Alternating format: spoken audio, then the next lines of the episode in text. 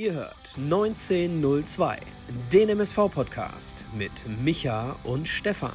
Die beiden sprechen für euch über die aktuelle Situation bei unserem Lieblingsclub. Viel Spaß!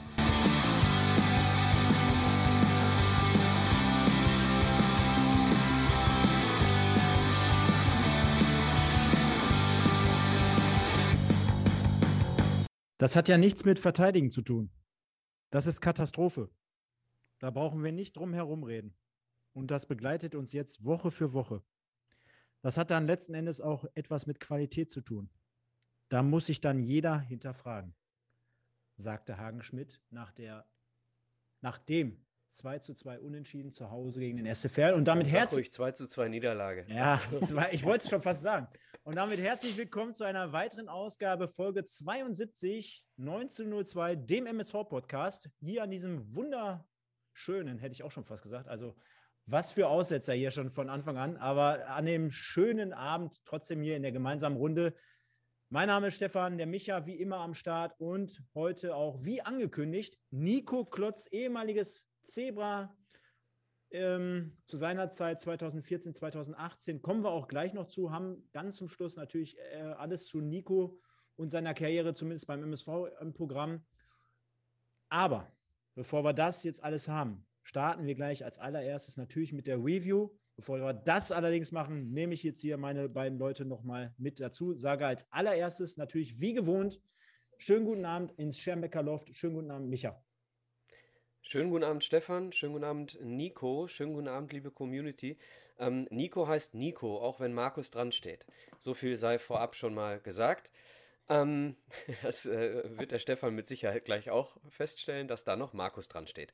Ähm, ja, schön, dass wir äh, mit dir sprechen können, Nico. Wunderbar, dass du da bist. Wir haben gerade schon ein bisschen vorher äh, geplaudert. Äh, sehr, sehr schöne ähm, Gespräche warten hier hoffentlich auf uns. Schöner als das Spiel vom Samstag, das du auch gesehen hast, richtig?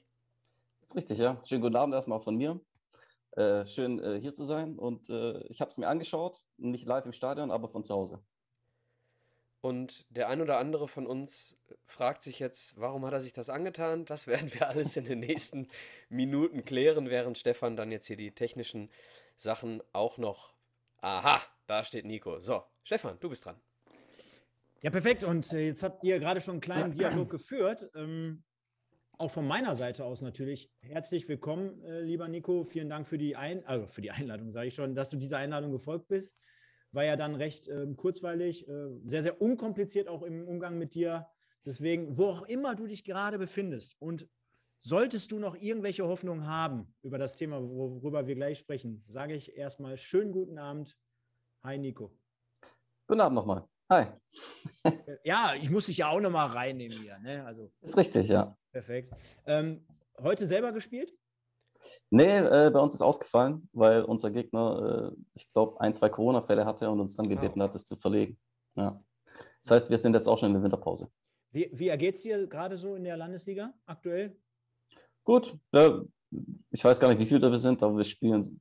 Der erste ist so weit weg, das heißt, es geht eigentlich nur noch um zweiten Platz und ich gehe davon aus, dass wir Zweiter werden. Äh, falls die vorne strauchen sollten, dann hoffe ich mal, dass wir dann äh, da sein sollten. Aber äh, ja, mehr als Platz zwei ist die Saison leider nicht drin. Hast also nach wie vor immer noch Spaß am Fußballspielen? Ja, brutal. Wir haben eine geile Truppe und äh, macht Bock. Sonst würde ich es auch nicht spielen. Nico, du bist 35. Bist du immer noch der Schnellste? Äh, ich denke schon, ja. Stark. Ja, auf, auf die ersten Meter zumindest. Ich wäre nie auf, auf äh, Langstrecke der Schnellste. Die ersten 10 Meter, da würde ich schon noch der Schnellste sein. Auf 50 Meter oder 100 wird mich schon einer eine, eine einholen, denke ich. Micha, bist du denn noch der Schnellste in den alten Herren? Sag, sag, mir, sag, sag uns Ja, bist du denn, Micha? Das ist ja die Frage. 42 bin ich. 42. Und Altherren dürfen ja mittlerweile schon äh, Ü, was ist das, 32? 32? Ü30. Ja, Ü30. es dürfen äh, je nach, je nach ähm, Kategorie, je nach Liga dürfen dann, äh, je nach Wettbewerb dürfen irgendwie zwei auch mit 30 mitspielen, aber eigentlich ist es Ü32, ja. Okay. Genau. Und ich bin tatsächlich ähm, einer der Älteren in, in unserer Mannschaft, bin aber auch tatsächlich einer der zwei schnellsten, ja. Ja, ist doch stark, mit 42. Jetzt, jetzt sag unseren Usern doch mal bitte, wo spielst du denn? Wo kann man dich denn samstags oder sonntags in der alten Herren bewundern? Michael? Er meint dich, Nico. Nee, mich. Äh, ich spiele beim SV Brünen, Niederrheinliga. Ähm, kleiner Dorfverein, das ist direkt bei mir um die Ecke. Das hat den Vorteil, ich habe ähm, den einzigen freien Tag, den ich habe, das ist der Montag. Und ähm, deswegen hat sich das ergeben, denn da ist immer montags Training und wenn kein Training ist, Spiel. Das ist immer ganz praktisch. Und der Sascha Kleinpass fragt nämlich gerade, Nico, wo spielst du? Und da können wir das ganze Thema ja auflösen und rund machen. In der Landesliga beim SV Scherpenberg. Also, wenn man, genau. da mal, wenn, man da mal, lügt. wenn man da mal Spaß hat, einfach mal ins Wäldchen. Äh, Es, es, es kommen in der Tat auch ab und zu ein paar MSV-Fans vorbei. äh, und äh, ja, Stark. würde mich freuen, wenn da, wenn da mehr Leute noch kommen, weil wir haben gerade eine geile Mannschaft. Bei Wikipedia spielst du bei Hammer 07. Ja, das, äh, Wikipedia ist immer ein bisschen hinten dran. Äh, ich glaube, ein halbes Jahr oder so sind immer zu spät. Ja, Da stand ja auch bis vor einem halben Jahr noch, dass ich in Mündelheim spiele. Ist ja auch eine privat geführte Seite bei Wikipedia, ne? Das sind ja irgendwelche User. Ja, ich, das machen, machen irgendwelche User, glaube ich. Ja. Also ich könnte das wahrscheinlich selber ändern, ja, aber so wichtig ist es dann auch nicht. So, so, Micha, jetzt aber vom Amateurfußball weg zum noch Profifußball. Jetzt müssen wir natürlich gucken, irgendwie die Brücke schlagen. Liebe Leute, aber, aber eins, eins vorab, bevor wir jetzt hier ähm, ja, in die Sendung reinstarten. Wir haben es gerade schon gesehen. Erste Geschichte, kleine Schweigeminute. Da haben wir uns mal, ja, ob man jetzt sagen kann, dass es ein Spaß ist, weiß ich gar nicht. Also so, so spaßig ist die Lage beim MSV ja nicht. Von daher haben wir sie einfach mal eingelegt. War eine Idee von Micha. Zweite Geschichte ist, äh, wir haben ja gerade schon gemerkt, weil wir sind ja jetzt ein paar Minuten in Verzug. Ihr seid wieder sehr, sehr aktiv und ihr seid sehr gut dabei. Aber Fairness geboten und äh, bitte ähm, ja, vernünftiges Miteinander und äh, vernünftige Kommunikation. Ich glaube, das muss man jetzt hier Wortwahl ist hier das Ja. Stichwort. nicht jede Woche betonen, aber wenn wir natürlich das eine oder andere sehen, müssen wir da explizit nochmal darauf hinweisen. Und das Dritte, ihr kennt es, ähm, mittlerweile eine Umfrage reingestartet hier. Ähm, steigt der MSV ab? Also an alle, die hier live im Chat sind, ihr könnt gerne mal sagen, was glaubt ihr? Ja oder nein? Und das Ganze lösen wir dann am Ende der Sendung auf. Und Micha, wir fangen natürlich an, wie jede Woche. Da habe ich wieder drei Punkte für dich, die du bitte einfach mal ausführst. Und das gleiche Ja, Thomas Müller ist immer noch ein Fatzke. ja, und Darmstadt ist äh, weiter am Gewinnen. Ich weiß es. Thorsten Lieberknecht hätte uns niemals verlassen dürfen. Und da schauen wir mal, welche drei Punkte wir für dich jetzt haben. Und danach stelle ich das Gleiche nochmal mit anderen Effekts natürlich an den Nico. Micha, der Stadionbesuch beim MSV. Punkt, Punkt, Punkt. War immer das Highlight meiner Woche. Und um ehrlich zu sein, ist es auch trotz dieser Katastrophe gestern immer noch. Nico Klotz. Und jetzt ohne zu schleimen, bitte, war für mich Viel zu oft auf der Ersatzbank. der MSV steigt. Punkt, Punkt, Punkt. Niemals aus meinem Herzen aus. Also an dieser Stelle, ich frage mich ja jede Woche, Nico, warum wir so wenig weibliche Zuschauer haben. Aber wenn der Micha solche Sachen raushaut, also da können wir äh, mit Sicherheit äh, Zuwachs demnächst generieren. Ja, noch weniger verständlich. Ja. G äh, gleiches, Aber die gleiches. sehen uns ja auch. Das ja, ja. Ob du daran liegst? ja, genau. Nico, deine drei Punkte. Und zwar der MSV. Punkt, Punkt, Punkt. ähm, ist bis heute mein Lieblingsverein im äh, Ruhrgebiet. Mein schönstes Erlebnis zu Zeiten beim MSV. Äh, die zwei Aufstiege auf jeden Fall. Und jetzt auch für dich bitte, ohne zu schleimen. Die Fans vom MSV Duisburg. Äh, sind ganz großes Kino. Perfekt. Dann haben wir das. Ich dachte, Ding- du fragst ihn jetzt, äh, Micha ist für mich. Ah, komm, ihr kennt euch seit zehn Minuten und hinter, Kulis hinter den Kulissen kann man den Fans ja auch sagen, habt ihr euch auch schon gut verstanden. Aber das reicht doch jetzt endlich mal. Was willst du doch noch alles? Du willst ein Trikot, du willst Das Trikot. Darum geht's ihm. Klotz. Aber scheiß, scheiß auf den Kicktipp-Gewinner. Gib mir das Trikot. Ja, das, das, das schauen wir mal. Ähm, ja, ich habe es gerade vorgelesen, das Statement von äh, Hagen Schmidt bei Magenta Sport nach dem Spiel, gestern nach dem 2 zu 2. Es war sehr, sehr deutlich, es wurde mal Tacheles gesprochen. Und wenn wir gleich natürlich auf die Entstehungsgeschichte des ein oder anderen Gegentors zu sprechen kommen, werden wir uns mit Sicherheit an diese Worte nochmal erinnern. Aus aktuellem Anlass wurde aber gerade, glaube ich, in den sozialen Medien ein weiteres interessantes Thema, ich will jetzt gar nicht sagen, nochmal neu aufgemacht, weil das begleitet uns ja jetzt eigentlich täglich schon seit zwei, drei Jahren. Aber der MSV Duisburg, Gespräche zur Personalie Ivica Grilic werden wohl folgen. Und da hat der Micha, glaube ich, interessante Neuigkeiten aus dieser ja, Geschichte heraus. Naja, ich habe gerade ähm, ganz schnell nochmal äh, den Artikel zumindest im ersten Absatz überflogen. Also die Headline äh, besagt ja, wir, wären dieses, wir werden dieses Thema klären, glaube ich, sagte äh, Ingo Wald. Ähm, aber ganz ehrlich, das kann auch bedeuten, wir geben ein klares Statement pro Ivo Grilic ab. Ne? Das ist im Prinzip einfach nur eine reißerische Headline. Ähm, dem würde ich jetzt nicht so viel beimessen. Ich gehe nicht davon aus, dass da viel hintersteckt, lasse mich aber gerne eines Besseren belehren. Jetzt, jetzt haben wir ja einen Experten hier sitzen. Jetzt können wir mal unseren Experten fragen. Glaubst du, nach so langer Zeit und nach so vielen, ja, schlechten Tagen in Duisburg, wo man auch letztes Jahr schon das Gefühl hat, oh, da könnte sich mal was auf der Sportdirektorposten, äh, des äh, Sportdirektorpostens was tun. Rechnest du damit kurz vor Weihnachten, dass sich da noch was ja, tun wird? Nein, auf gar keinen Fall. Ich glaube eher, dass es, äh, so wie Micha schon gesagt hat, Micha, du bist übrigens auf Stumm, äh, wie Micha schon gesagt hat. Mit äh, Absicht. Ach so, okay. Dass, äh, dass Ingo Wald sagen wird, ja, bis zum Ende der Saison bleibt Ivo auf jeden Fall Sportdirektor und danach äh, wird man die Saison neu äh, bewerten. Und ob sich dann was verändert, hängt dann wahrscheinlich damit zusammen, ob man absteigt oder die Klasse halten kann. Darf ich eine Frage anschließen? Ähm, du aus, aus Sicht eines Spielers, der ja häufig auch in Transfergeschäfte eingebunden ist oder war, ähm, ist der Zeitpunkt am Ende einer Saison nicht der irrsinnigste? Denn musst du nicht, ähm, ich sag mal, mindestens ab der Winterpause die Planung für die kommende Saison mit demjenigen einläuten, der am Ende das Ruder in der Hand hat?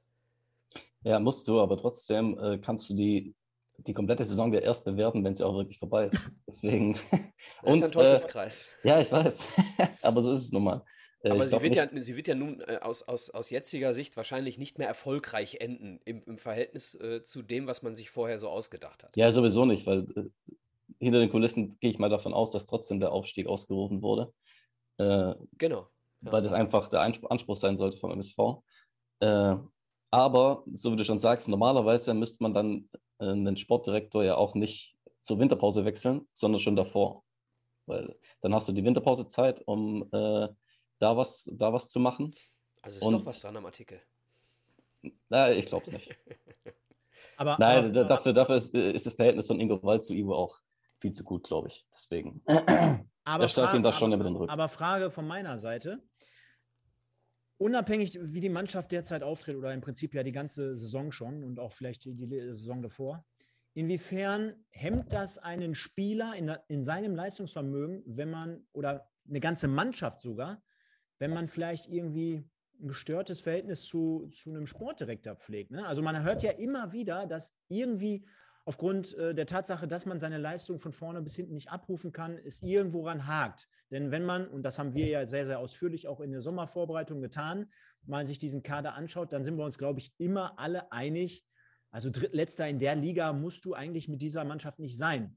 Und äh, wenn es dann natürlich aufgrund von irgendwelchen Störfaktoren ja, bedarf, dann stellt man sich natürlich die Frage, an welcher Stelle denn? Weil der MSV hat jetzt schon wieder einen neuen Trainer. Ich denke mal, nach zwei, drei Wochen wird jetzt nicht sofort das neue Verhältnis zwischen Trainer und Mannschaft belastet sein. Ähm, es kamen sehr, sehr viele neue Spieler. Auch da müsste man ja eigentlich unterstellen, dass äh, eine neu formierte Mannschaft jetzt keine ja, großartigen Punkte hat, wo man jetzt nach ein paar Wochen schon aneckt. So, und ähm, dann bleibt ja nicht mehr viel, wo man sagt, oh, da schwirrt irgendwie über Duisburg so eine dunkle Wolke, die könnte man vielleicht auch ein bisschen noch weiter ausführen, die vielleicht Richtung Management äh, oder Vorstand oder Sportdirektor schwebt. Ja, aber ich glaube nicht, dass irgendein Spieler jetzt ein, ein schlechtes Verhältnis zum, zum Sportdirektor hat, weil, sind wir mal ganz ehrlich, du hast während der Saison mit Ivo eigentlich wenig, klar, man sieht ihn fast täglich, aber es ist so zu Gesprächen oder so, außer mal ein Hallo oder wie geht's, keine Ahnung was. Äh, kommt es vielleicht ja, dreimal im Jahr, viermal im Jahr, äh, wenn er dich mal ins Büro holt. Aber sonst äh, glaube ich nicht, dass das irgendein Spieler einschränkt in seinem, äh, Leistungsvermögen. Das Einzige, was halt sein kann, dass äh, dadurch die Stimmung äh, im Stadion äh, teilweise gehemmt ist. Ich weiß jetzt nicht, wie es gestern war, ich war nicht da. Ja, also war schon, also es war sowieso eine schlechte Stimmung, weil ähm, ja. die organisierten Fans komplett nicht da waren, Stehplätze gesperrt waren und wir mit 5.500 eine echte Minuskulisse hatten. Naja. Ja, wenn, wenn da, da, halt äh, Stimmung fehlt, dann kann das natürlich äh, sich auch aufs Spiel auswirken oder zumindest auf einzelne Spieler, die sowas brauchen, damit sie gepusht werden oder so, keine Ahnung. Das kommt jetzt auf den einzelnen Spieler an. Äh, aber an sich, dass man da jetzt sagt, man hat ein gestörtes Verhältnis zum Sportdirektor und deswegen läuft es nicht, das äh, glaube ich nicht. Ich habe da eine Anschlussfrage, Stefan, wenn ich darf. Ähm, und zwar das, was in, in, den, in den Medien Leute wie Dietmar Schacht zum Beispiel ähm, von sich geben oder auch andere ehemalige, dass ähm, Ivo Grilic verantwortlich ist für diesen Kader. Dieser Kader sei absolut nicht profitauglich. Ähm, wenn solche Kommentare, ich, ich, ich sage sie jetzt einfach mal, wie sie, äh, wie sie ge, ge, gestellt wurden, welche, welche Themen in den Raum gestellt wurden, von Didi Schacht zum Beispiel. Wenn ja. sowas jetzt, nehmen wir mal an, es würde jetzt von 5, 6, 7, 8 ehemaligen Spielern ähm, immer wieder in diese Kerbe gestochen. Was macht das mit dir als Spieler? Denn wir als, als Fan-Podcast haben auf, auf der einen Seite zwar eine klare Meinung dazu, ob die Leistungsfähigkeit da ist oder nicht, aber auf der anderen Seite ist Stefan und mein Ziel vor allem, dass der MSV wieder nach oben kommt. Und deswegen ist die Frage, äh, ist, es, ist es da nicht total kontraproduktiv, auf die jetzige Mannschaft komplett drauf zu hauen? Denn diese Mannschaft muss diese Saison für uns zu Ende spielen. Also, was ein Schacht von sich gibt, finde ich sowieso immer kompletter Schwachsinn. Das nimmt doch niemand na, ernst. Du als Außenstehender, wie sagst du es, ja, ja. wenn du in der Mannschaft stehst? Ja, auch. Das war damals okay. schon äh, ein Schacht oder ein Hopp, haben sich immer nur gemeldet, wenn es schlecht läuft. Man hat nie einen Artikel ge äh, gelesen von den beiden, wenn es mal lief, sondern immer nur, also die waren quasi da zum Drauffahren. Ich weiß nicht, ob sie immer nur angerufen wurden, wenn es gerade schlecht lief oder ob sie dann halt was, nur was zu sagen hatten. Ja, und die, die Schacht ist ja immer, keine Ahnung, kommt immer so vor, als wäre er beleidigt, dass er nie, keine Ahnung, keine Funktion einnimmt beim Verein. Aber wenn er sich so verhält, ja. dann braucht er sich auch nicht wundern. Deswegen, ja. Okay, dann nehmen wir mal, nehmen wir mal den, den Didi Schacht als, als Beispiel raus. Aber wenn jetzt die breite Meinung in der Öffentlichkeit wäre, die Mannschaft ist einfach zu schlecht, macht das was mit der Mannschaft oder sagt die Mannschaft in dem Moment, ja, den werden wir es aber zeigen? Weiß nicht, ob das, ich glaube nicht, dass das jetzt irgendwie was mit der Mannschaft macht, weil man wird ja nicht persönlich angegriffen. Wenn, äh, wenn man jetzt nur auf einen Spieler draufhauen würde, wie das jetzt bei Schmidt teilweise der Fall war letztes Jahr, dann äh, macht das was mit einem, mit Sicherheit, ja, hat man ja auch gesehen. Aber wenn man jetzt sagt, ja, die ganze Mannschaft ist schlecht, okay, dann kann der Trainer vielleicht sagen, hey, guck mal, was die über euch schreiben und zeigt da mal eine Trotzreaktion. Ja. Okay. Äh, das kann schon sein, aber dass man sich davon runterziehen lässt, ja, ich kann jetzt nicht für alle sprechen, aber mich persönlich hat das jetzt nie runtergezogen. Ja. Derweil gehen viele Grüße an dich heraus, Nico. Also beispielsweise sogar aus, aus Friesland, schreibt hier damals der MSV 190234. Du warst damals einer meiner Lieblingsspieler einen mit deinem Tempo könnten wir auf Außen aktuell gut gebrauchen, unter anderem. Ne? Und da gibt es noch viele, viele weitere. Wir haben natürlich auch noch eine Fragerunde nachher an dich und äh, viele, viele Stimmen zu dir persönlich. Kommen wir aber mal zum Spiel von gestern. Und zwar spielt der MSV Duisburg am 19. Spieltag zu Hause gegen den SCVL 2 zu 2 unentschieden. Wir hatten im Vorfeld schon bei Magenta, also für diejenigen, die nicht im Stadion waren, also wir haben es gerade von Micha auch gehört, aktuelle Minuskulisse, 5.500 Zuschauer. Und wir verwiesen ja schon vor Wochen darauf, der MSV spielt langsam auch das Stadion leer. Ne? Also würde mir als Verantwortlicher auch zu denken geben, ähm, dass man auch auf solche Komponenten mal draufschaut. Ne? Also kann ein Jahr nicht unberührt lassen, wenn man sieht, was da jetzt gestern äh, abging im negativen Sinne, also eher nicht abging. Denn äh, von Unterstützung und von ja, Support kann ja da schon keine Rede sein. Wobei man aber auch dazu sagen muss, man kann die Leute ja mittlerweile auch vollkommen verstehen. Ne? Und äh, ich glaube, gerade zu der jetzigen Zeit plus die Umstände, wie der MSV aktuell auftritt, zeigen halt diese Minuskulisse auf. Aber ich glaube, der Micha, der ja selber auch vor Ort war, möchte zu diesem Thema jetzt dringend was sagen. Nee, mein Finger galt dein Mikrofon, Stefan. Du knisterst sehr. Ähm, ja, ja, die Leute schreiben es auch gerade schon. Ähm, aber ich kann trotzdem gerne kurz was dazu sagen. Ähm, es ist immer so, ein, so, ein, so eine zweischneidige Geschichte. Du stehst als Fan auf der Tribüne und du weißt ganz genau, eigentlich will ich nur, dass sie besser spielen. So, aber ähm, trotzdem ist auch, ist auch der Besuch im Stadion deine einzige Möglichkeit, deinem Frust äh, über das, was da passiert, gerade so richtig Luft zu machen. Und äh, ich mache mich nicht davon frei, äh, auf der Tribüne auch Dinge äh, loszulassen, die nicht positiv sind, keine Frage. So, deswegen ist es für mich immer sehr, sehr schwierig. Ich habe für alles Verständnis, was da in, in, in Sachen fehlender Stimmung passiert. 100% Verständnis. Das Problem ist immer, dass es dann in so eine, in so eine Spirale gerät, was Nico gerade auch ansprach. Ne? Wenn du durch eine bestimmte Situation im Stadion dann plötzlich einen Stimmungsumschwung hast, dann hat es dann schon einen Effekt auf die Mannschaft. Ne?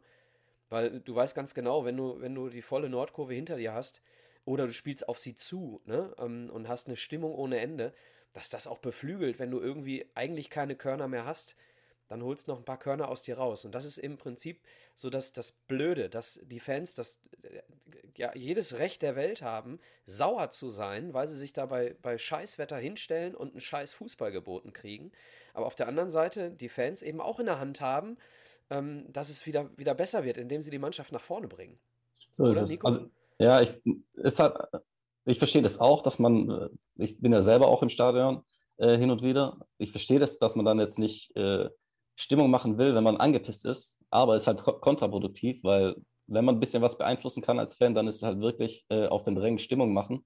Und wenn man seine, seinen Unmut, sage ich mal, äußern will, dann kann man das immer noch nach dem Spiel machen. So sehe ich das zumindest, weil jetzt, äh, so wie du sagst, man hat keine Körner mehr und äh, dann wird man nochmal nach vorne gepeitscht und dann kann man doch nochmal laufen.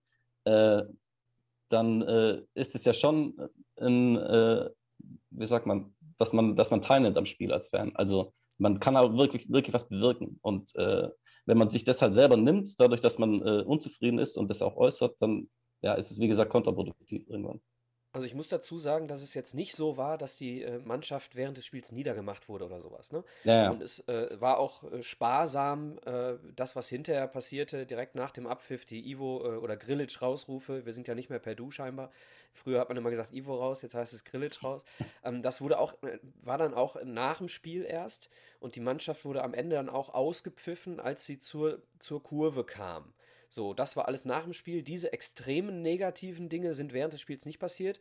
Was wohl passiert ist, und das passiert, glaube ich, auch nur, ich habe mich auf der Tribüne mit dem Simon äh, Lamas auch drüber unterhalten, dadurch, dass die organisierten Fans nicht da waren, kamen dann eben ähm, auch solche Gesänge, die komplett in die Ironieschatulle gegriffen haben. Äh, oh, wie ist das schön, sowas haben wir lange nicht gesehen.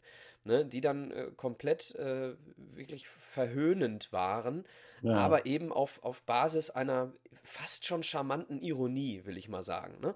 So, also es war jetzt, war jetzt nicht so, dass die Mannschaft ausgepfiffen wurde. Das, das nicht. Ja, aber also ich finde, zumindest am äh, Fernsehen kam es so rüber nach dem 2-2, dann war plötzlich nochmal Stimmung da äh, und äh, wurde es auch laut vom äh, MSV. Aber wenn, wenn, wenn das halt schon vorher gewesen wäre, dann, keine Ahnung, vielleicht hätte es auch ein bisschen was bewirkt, dass man dann äh, vorher das 2-1 macht oder, keine Ahnung, allgemein nochmal einen Tick besser spielt. Ja, wobei, ob das jetzt daran gelegen hat oder nicht, das sei mal dahingestellt. Jetzt müsst ihr beide mir sagen, bin ich jetzt wieder besser zu hören? Ja, du, du knisterst ein bisschen. Knisterst einfach. Immer ja. noch? Das ja, ja aber Hammer. das könnte, am, könnte tatsächlich an, an, äh, an deinem Kopfhörer auch liegen, dass da irgendwas. Ich, ich habe keine Ahnung, ich kann es dir nicht sagen. Irgendwo ein Kabelbruch, das hatten wir ja schon mal. Ähm, derweil schreiben die Leute auch gerade, dass Grillitsch raus schon während des Spiels äh, da war. Ja, das stimmt, vereinzelte Rufe waren schon da. Aber dass die, die ganze Kurve laut äh, skandiert, das war dann eben geballt nach dem Spiel. Ne? Genau, also der MSV 2-2 zu Hause gegen Fell. Immer noch schlecht, sagst du? Egal, jetzt. wir machen jetzt einfach so weiter. Das nervt jetzt gerade gewaltig. Ähm, Sekunde. Ich versuche es einfach. Vielleicht oh, steigen wir einfach ins Spiel ein. Ja, genau. Wir haben, ja, aber vorab war, da, äh, war noch äh, Slatko Janic zu hören, der bei Christian Straßburger am Mikrofon stand und sagte, auch er könne so teilweise Dinge nicht nachvollziehen. Und es ist sehr beklemmend, wie der MSV gerade aktuell dasteht. Und du hast es jetzt gerade gesagt, da gehen wir mal rein. Und zwar ich hatte so das Gefühl in der ersten Halbzeit, man ist seinem Gegner schon, ja, oder man ist die spielbestimmendere Mannschaft von zwei, ja, natürlich zwei Truppen, die dort nicht zu Unrecht auch hinten verweilen. Denn äh, man darf bei dem ganzen Jubel und Trubel nicht vergessen, der SC Verl, der hat das letzte Mal im Oktober ein Spiel gewonnen, ein Fußballspiel. Selbst der MSV sieht da noch eigentlich besser aus in der Statistik der letzten Wochen und Monate zumindest. Und mm, der MSV, das wurde auch aufgezeigt, hatte vor dem Spiel in dieser Saison zwölf, schnallt euch an und haltet euch fest, zwölf von 18 Spielen verloren.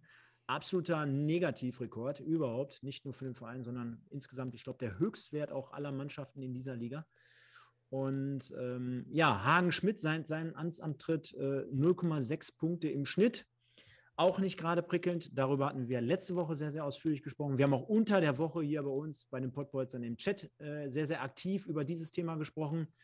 Ähm, Micha, aus deiner Sicht vielleicht mal eine kleine, kurze und kompakte, außer die beiden Tore, Zusammenfassung der ersten Halbzeit. Außer bitte die, erst, außer bitte die Tore. Boah, spielerisch ein Offenbarungseid ähm, von beiden Mannschaften. Mit Sicherheit auch beeinflusst durch den Rasen, aber keine Entschuldigung für das, was da passiert ist, vor allem auch in der zweiten Halbzeit nicht. Ähm, also spielerisch kein gutes Spiel. Der MSV äh, relativ wenig im Bedrängnis, eigentlich keine wirkliche Gefahr für Leo Weinkauf. Ähm, du sagst, wir sollen die Tore auslassen gerade. Ja, dann gehe ich da nicht drauf ein, was da passiert ist. Ähm, du hast recht. Es ist. Ton ist weg, höre ich gerade. Nein, ist wieder da. Ist wieder da. Ist Jetzt wieder da. Nein, ist, Okay. ist wieder da. Okay. Ähm, wo war ich gerade? Du hast recht. Das höre ich immer gerne von dir. Ah, du hast recht, dass der MSV im Prinzip das Spiel, wenn man das so sagen kann, ne, im Griff hatte. Und ähm, wir hatten auch schon vorher, be- bevor dann, bevor es geklingelt hat, eine gute, eine gute Torraumszene. Ähm, und es gab auch einen Innenverteidiger, da habe ich auf der Tribüne kurz vor dem 1 zu 1 noch gesagt, der gefällt mir heute richtig gut. Mehr sage ich dazu jetzt nicht. Ni- Nico, wie kann, wie kann ja, wir wissen wahrscheinlich gar nicht, wen du meinst. Äh, Nico, wie kann man sich ähm, das vorstellen? Du gehst als Spieler aufs Feld, ähm, du weißt, heute kommt ein, ja, vielleicht machbares Kaliber hier ins Stadion. Du musst auf der anderen Seite unbedingt dieses Spiel gewinnen. Du weißt, die Stimmung ist gerade jetzt nicht auf dem Höhepunkt. Und wie findest du in so ein Spiel und was glaubst du, wie der MSV diese, ähm, ja, dieses Erlebnis oder diese, dieses Micha, hilf mir mal schnell, dieses ähm, Gefühl mit ins Spiel transportiert hat und aus deiner Sicht, wie die erste Halbzeit so aus deiner Sicht verlaufen ist. Also wie man reingeht, ich glaube, die sind schon, also der MSV ist schon reingegangen ins Spiel und hat nicht gedacht, dass sie gewinnen müssen. Klar, die wussten, dass sie gewinnen müssen eigentlich, aber sie sind auch so ins Spiel reingegangen, von wegen, äh, sie werden gewinnen. Also ich finde, man hat schon äh, gesehen, dass sie, dass sie auch wollten. Äh, sie hatten brutal viel Ballbesitz in der ersten Halbzeit.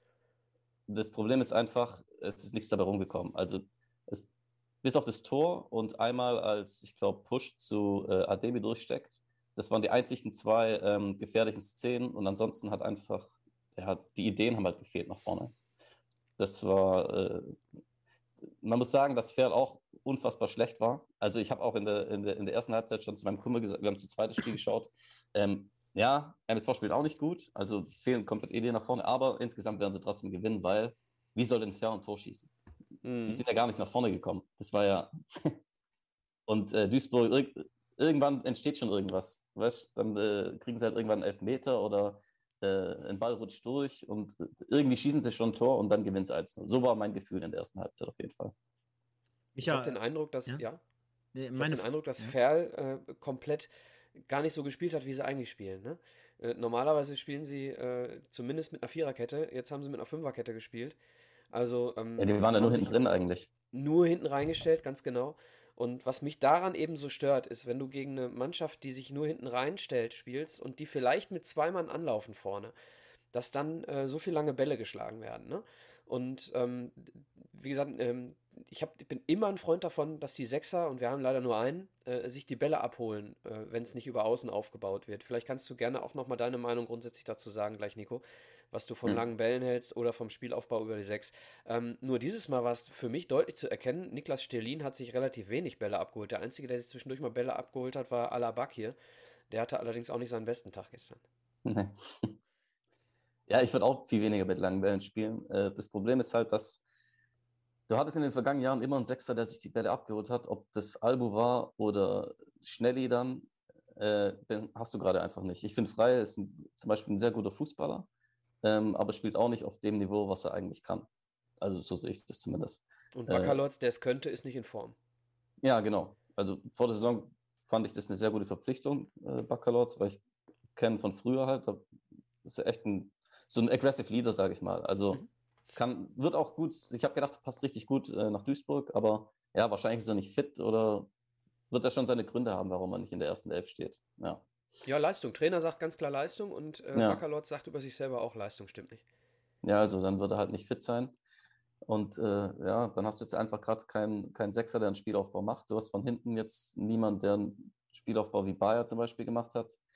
Äh, ja, und dann wird es halt schwierig. Dann arbeitest du viel mit langen Bällen und ja, dann fehlt dir auch das Tempo über außen, weil lange Bälle in Rücken der Abwehr helfen dir halt nur, wenn du schnelle Leute hast, die dann den Ball auch, keine Ahnung, hinter der Abwehr bekommen können und dann nach innen. Du bringst dich hier echt gut ins Spiel, muss man ja sagen.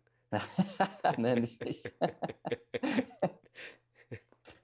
Ja, viele, viele, viele Dinge äh, schon richtig zusammengefasst. Ähm, wir dürfen natürlich bei der ganzen Geschichte nicht vergessen, und das hatte ich ja gerade schon mal anklingen lassen, auch der SC Verl. Wer jetzt von denen richtig guten Fußball erwartet hat, Micha, oder wer jetzt dachte, die spielen locker, fröhlich, frei von der Seele herab. Äh, nein, ähm, letzte Mal im Oktober gewonnen. Dementsprechend hat sich so ein Spiel so gestaltet, wie wir es gesehen haben. Und der Nico fasste gerade schon gut zusammen. Bis auf die Torchance von Orhan Ademi, nach Pass, nach Zuspiel von Push, glaube ich, war es. Ähm, war da nicht mehr letztendlich viel. Und wir kommen natürlich jetzt auf zwei, drei strittige Situationen zu sprechen. Einmal, ob der SC Verl nicht einen Elfmeter bekommen hätten müssen, Schrägstrich erste Halbzeit. Äh, ich finde ganz ehrlich, wenn man sich diese Situation anschaut, dann ist da, glaube ich, schon ein Kontakt. Also man muss jetzt mal überlegen, siehst du nicht so? Du, ich, ich, ich, ich habe es auf dem Handy gesehen, äh, ja. äh, nochmal. Ich war im Stadion, da habe ich es nicht erkennen können. Und dann habe ich es mir auf dem Handy nochmal angeguckt und der Reporter sagte, klarer Elfmeter. Ich habe auf dem Handy den Kontakt nicht gesehen, deswegen habe ich gerade im Kopf geschüttelt, als du sagtest Elfmeter. Dann bin ich aber der Falsche, der es beurteilen sollte. Nico? Ähm, ja, in der, ich glaube, dritten Wiederholung oder sowas habe ich es erst gesehen. Ist ein klarer Elfmeter. Ähm, so wie der von Duisburg auch ein klarer Elfmeter ist, weil der, ich glaube, er tritt ihn sogar auch auf den Fuß.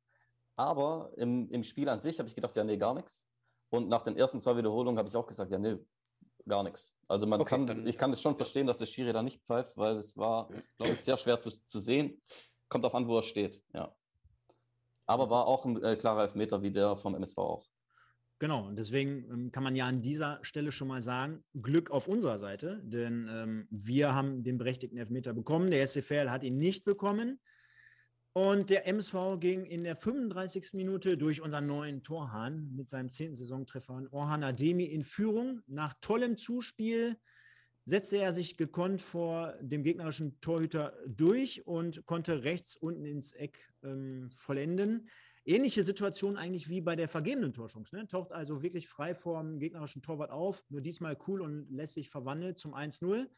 Da dachte ich, hör mal, eigentlich guter Zeitpunkt, das ist das Erste. Dann gegen den ähm, angenockten äh, Gegner umso besser. Und äh, das war ja dann auch wirklich mal ausnahmsweise gut vorgetragen, ne? von, von vorne bis hinten. Es war sagenhaft, das sieht man gar nicht so wirklich, wenn man nicht genau hinschaut. Es war sagenhaft vorbereitet von Assis Buadus, denn er steckt den Ball nicht außen am Innenverteidiger vorbei, sondern er steckt ihn innen am Innenverteidiger vorbei. Deswegen kann äh, Orhan Ademi direkt ohne irgendeinen Ballkontakt den Ball, äh, er muss ihn nicht, äh, sich nicht mehr in die richtige Richtung äh, legen, er muss ihn nicht mitnehmen, gar nichts, er ist perfekt serviert und kann dann eben äh, gut abschließen. Also die Vorarbeit war Sahne. Definitiv. Also äh, da kann man auf jeden Fall einen Haken hinter machen. Wer jetzt denkt, den spiele ich mal eben so locker, der mich hat es, glaube ich, wunderbar auf den Punkt gebracht. Also 1-0 durch Orhan Ademi, da konnte sich kein MSV-Fan, glaube ich, in dem Moment zumindest über den Führungstreffer beschweren. Und ich glaube auch der SCFL, der Nico hat es gerade schon angerissen bis dato relativ wenig los gewesen, außer dem, ja, vielleicht Elfmeter, den man hätte geben können. Umso ärgerlicher ist es, glaube ich, gerade wenn man vier Minuten vor der Halbzeit einen Ausgleichstreffer bekommt, der ja von einem Gegner erzielt wird, der eigentlich überhaupt nicht stattfindet. Und ähm, ja, Hagen Schmidt hat es ja eigentlich im Nachgang auch angedeutet. Das hat dann am Ende des Tages dann auch irgendwie was mit Qualität zu tun, weil wenn der Torwart den Ball vom gegnerischen 16er einfach mal in Richtung MSV-Kasten ja, knallt und äh, eine Bogenlampe quasi unbedrängt vom MSV-Verteidiger Fleckstein nicht geklärt werden kann. Also man stelle sich vor, du hast freie Sicht, du siehst diesen Ball mit Sicherheit, keine Ahnung, zwei, drei, vier Sekunden auf dich zukommen, hast die Möglichkeit, dich zu stellen, bis eigentlich in der perfekten Position, nur um dann unter dem Ball drunter zu springen. Also äh, Wahnsinn, wie man äh, dort nicht auf der Höhe sein kann. Akono nutzt das Ganze dann halt aus, taucht frei vor Weinkauf auf und schiebt rechts an ihm vorbei zum 1 zu 1 in der 41. Minute. Und ich glaube, psychologisch schlechter Zeitpunkt, aber was man auch sagen kann, ich meine, da reden wir jetzt seit zwei Jahren drüber. Qualitätmäßig in der Abwehr, ganz klares Ding, ganz klarer Bolzen von Fleckstein. Also absolut, ich, ich fange mal an, Nico. Ähm, ein großer, großer Bock. Er unterschätzt komplett den Drall des Balls. Ne? Der Ball hat einen, einen Drall von außen Richtung Mitte und er unterschätzt komplett die Flugkurve des Balls. Das ist Punkt 1 und dementsprechend äh, kommt er nicht an den Ball. Punkt 2, die Annahme äh, von Akono ist alles andere als gut. Da hätte dann ähm, Leo Weinkauf noch reagieren können, der auch zu zaghaft rauskommt. Also da ist dann äh, so eine Teilschuld auch bei Leo Weinkauf in meinen Augen. Allerdings muss, muss, auch, muss man auch ehrlicherweise sagen, dass Leo Weinkauf damit rechnen muss, dass der Ball gar nicht durchkommt. Und dass Fleckstein ihn, äh, ihn da klärt. Zu, zum Thema Qualität erinnere mich bitte gleich nochmal dran, am Beispiel dieses Tores, das Nico jetzt auch gern mal analysieren darf. Mich, mich würde nämlich wirklich interessieren, Nico, du als alter MSV-Spieler, was denkst du, wenn du so ein Tor siehst? ja, war schon krass. Also äh, so ein Fehler passiert selbst bei uns in der Landesliga eigentlich kaum, zumindest jetzt nicht von einem Innenverteidiger. Das passiert vielleicht mal, wenn ein Offensiver äh, nach einem Eckball hinten ist und dann kommt so ein langer Ball, dass der dann, dass, dass er sich da verschätzt oder sowas. Aber der muss sich einfach früher fallen lassen. Das ist ja, ist ja nicht mal so, dass der Ball, dass der Torwart den wegschlägt unter Bedrängnis oder so, sondern der bereitet ihn vor. Jeder weiß, es kommt ein langer Ball. Und da muss er sich einfach weiter absetzen und dann in den Ball reingehen. Also der verschätzt sich ja nicht nur vom, äh, von der Höhe her, sondern auch, äh, wie Michael schon gesagt hat, ein bisschen Drall, äh, auch von der Richtung. Also der ist ja rechts, rechts, rechts daneben und noch zu tief. Also, ja, kompletter Bock vom Innenverteidiger und ja, ob, ob man jetzt Weinkauf einen Vorwurf machen kann, weiß ich nicht. Äh, du rechnest das so zumindest. Er ist zumindest ein bisschen zögerlich gewesen dann im, Ja, ich glaube, Akono springt ja auch kurz ans Schima, deswegen geht er ein bisschen weiter vor. Äh, wenn er das natürlich rechtzeitig sieht und da rauskommt, dann gibt es vielleicht ein 50-50-Ding, ja. Äh, aber ich würde jetzt nicht sagen, dass, es, dass der Torwart da mitschuld ist. Es geht ganz klar auf die Kappe vom Innenverteidiger. Ich nehme auch den anderen Innenverteidiger komplett raus, weil du musst dich da ja nicht absetzen, weil das ist ja kein Kopfballduell, sondern der, ich weiß nicht, wie heißt er? Fleckstein? Steurer. Achso, wen meinst du, den zweiten oder den Nee, der, der, der den Ball verpasst. Also, Fleckstein. Der Fleckstein muss halt musst den Ball halt wegköpfen und fertig. Da musst du nicht absichern als zweiter Innenverteidiger, sondern du wartest einfach darauf, was als nächstes passiert. Ja. Genau, also ungünstiger Zeitpunkt 1-1 in die Halbzeit und äh, ja, ich, ich denke mal trotzdem, ne, also man hatte zumindest auch zu Hause das Gefühl, also da muss noch eine Schippe draufgepackt werden. Wir müssen dieses Spiel irgendwie gewinnen. Wir hatten ja auch im Vorfeld bei Sieg oder Gino gefragt, und da waren immerhin noch 65 Prozent. Ja, du lachst gerade schon. Ich muss dann, ich weiß gar nicht, wie, oft du uns schon gehört hast, aber aufgrund. Das ist eine Kategorie bei uns. Ja, ist eine Kategorie. Sieg oder Schalke. Ja, ich weiß. Früher hieß sie Sieg oder Schalke, mittlerweile ja Sieg oder Gino, aufgrund der Niederlagenserie in der letzten Saison. Bald heißt sie Sieg oder MSV. Oder Sieg oder Ferl, irgendwie sowas. Ähm, auf jeden Fall waren 65 Prozent immer noch zuversichtlich gestimmt und äh, ähnlich war es auch bei mir. Ne? Ich dachte, ja, sehr, sehr verhalten. Ich weiß, beim MSV geht eigentlich nicht viel, aber Ferl ist ja auch grottig. Und, äh, in der Halbzeit meinst du? Ja, in der Halbzeit. Ja, ja. Also war jetzt noch nicht so unberuhigend, ne? muss ich ganz ehrlich sagen. Also ich war jetzt nicht komplett nervös.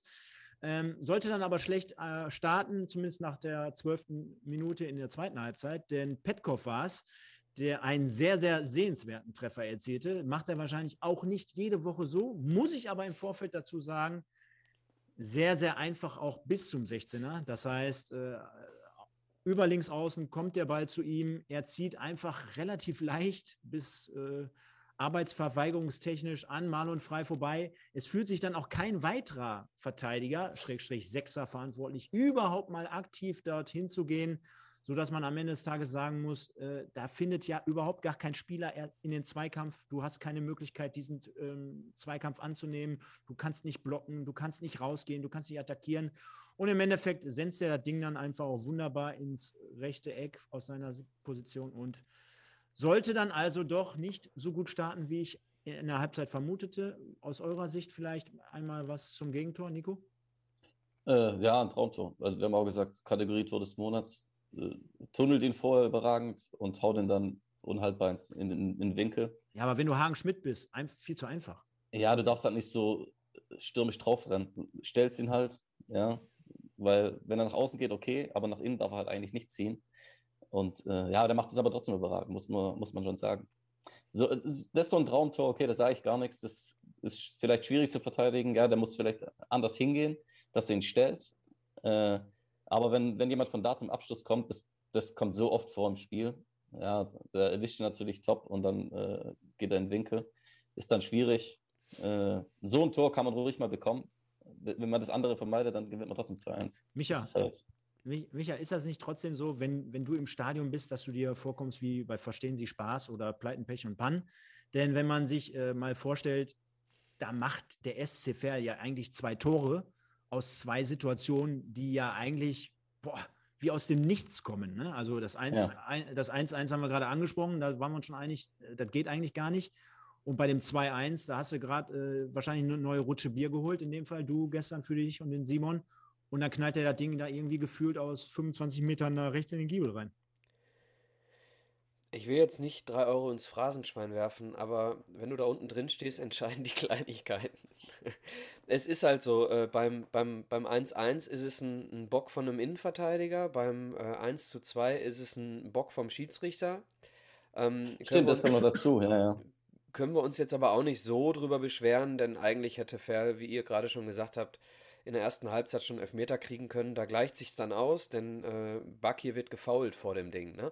Ja. Und äh, das sind dann so die Momente, wo ich mir den VAR wünsche in der dritten Liga. Allerdings sind das auch die wenigen Momente, weil ich eigentlich im Stadion den VAR überhaupt nicht leiden kann, weil du dich über kein Tor mehr so richtig freuen kannst. Aber das ist ein anderes Thema. Also Traumtor, ja.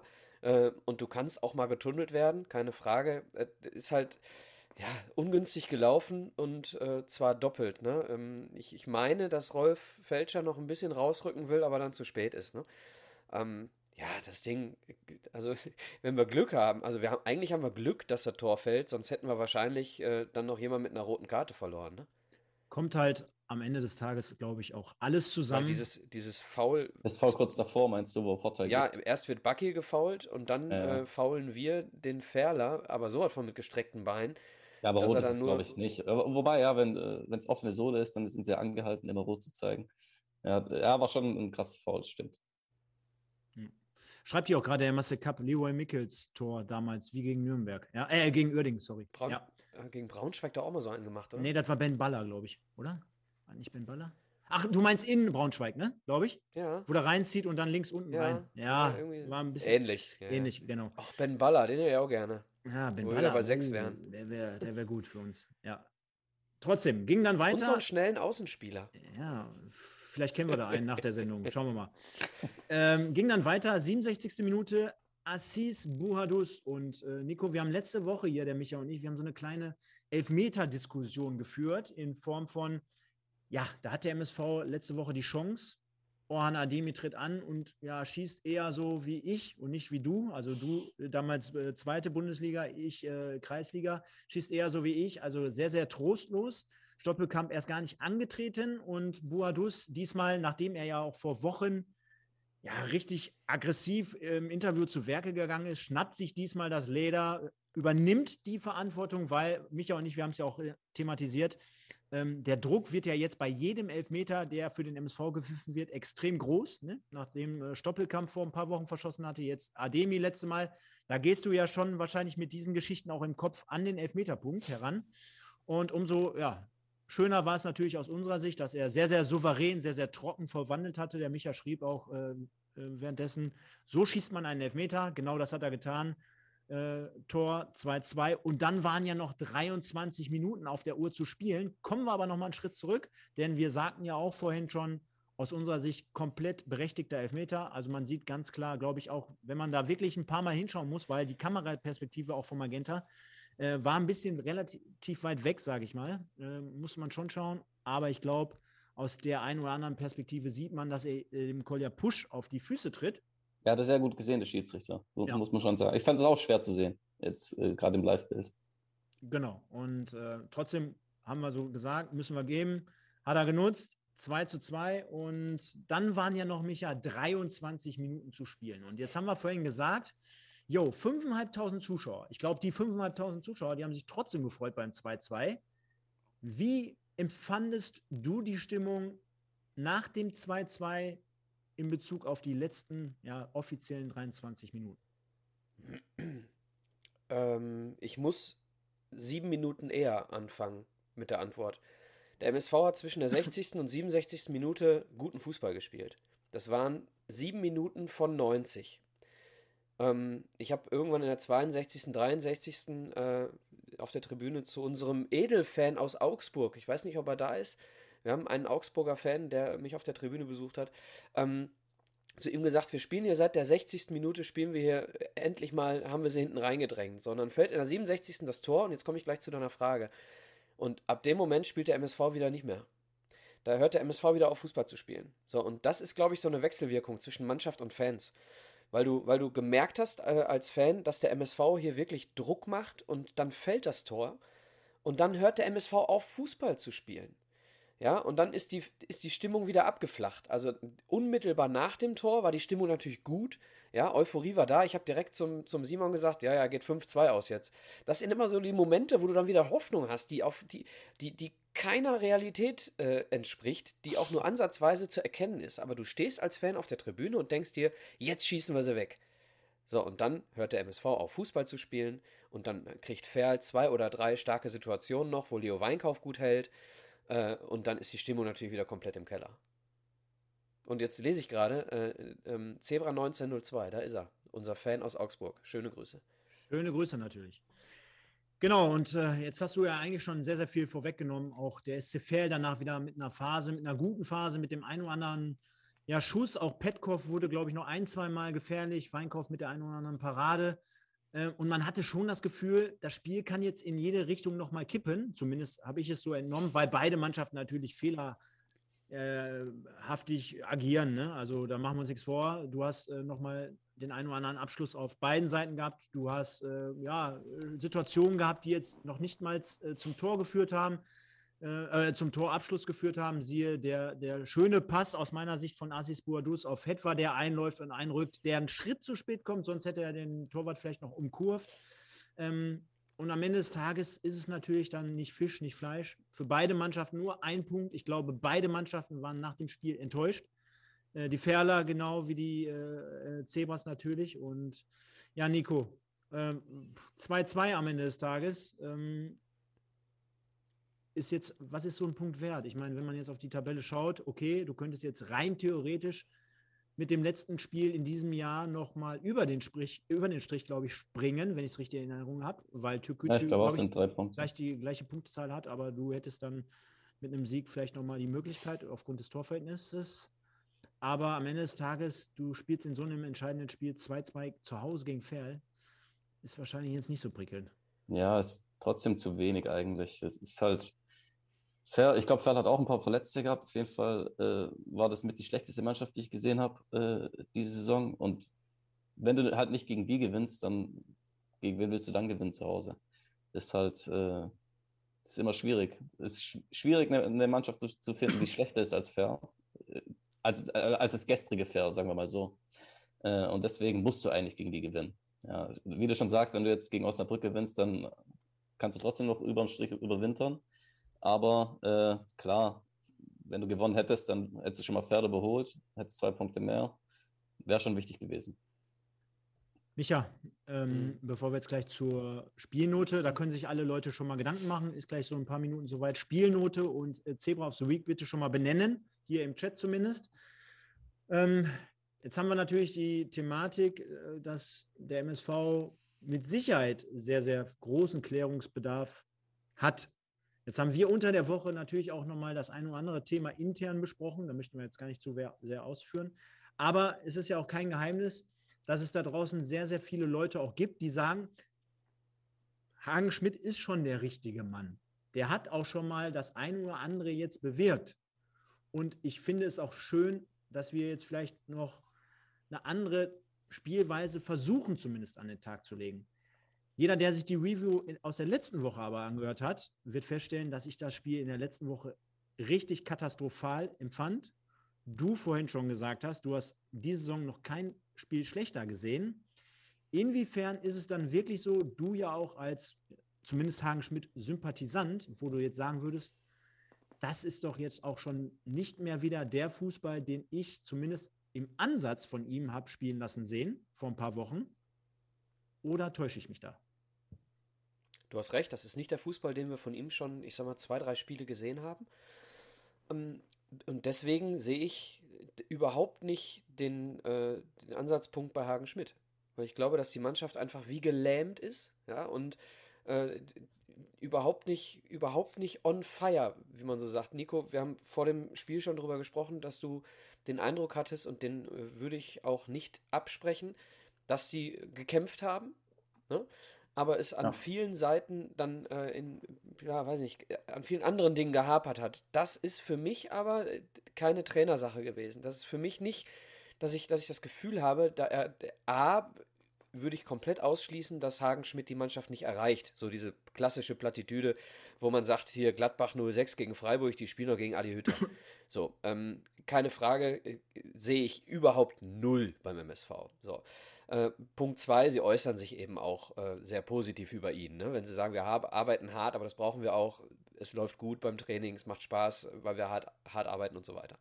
So, das andere ist, weil ich, weil ich schon gesehen habe, was, was er für Ideen hat, ähm, sehe ich auch, dass sie es einfach nur nicht auf, die, auf den Platz kriegen, was er will.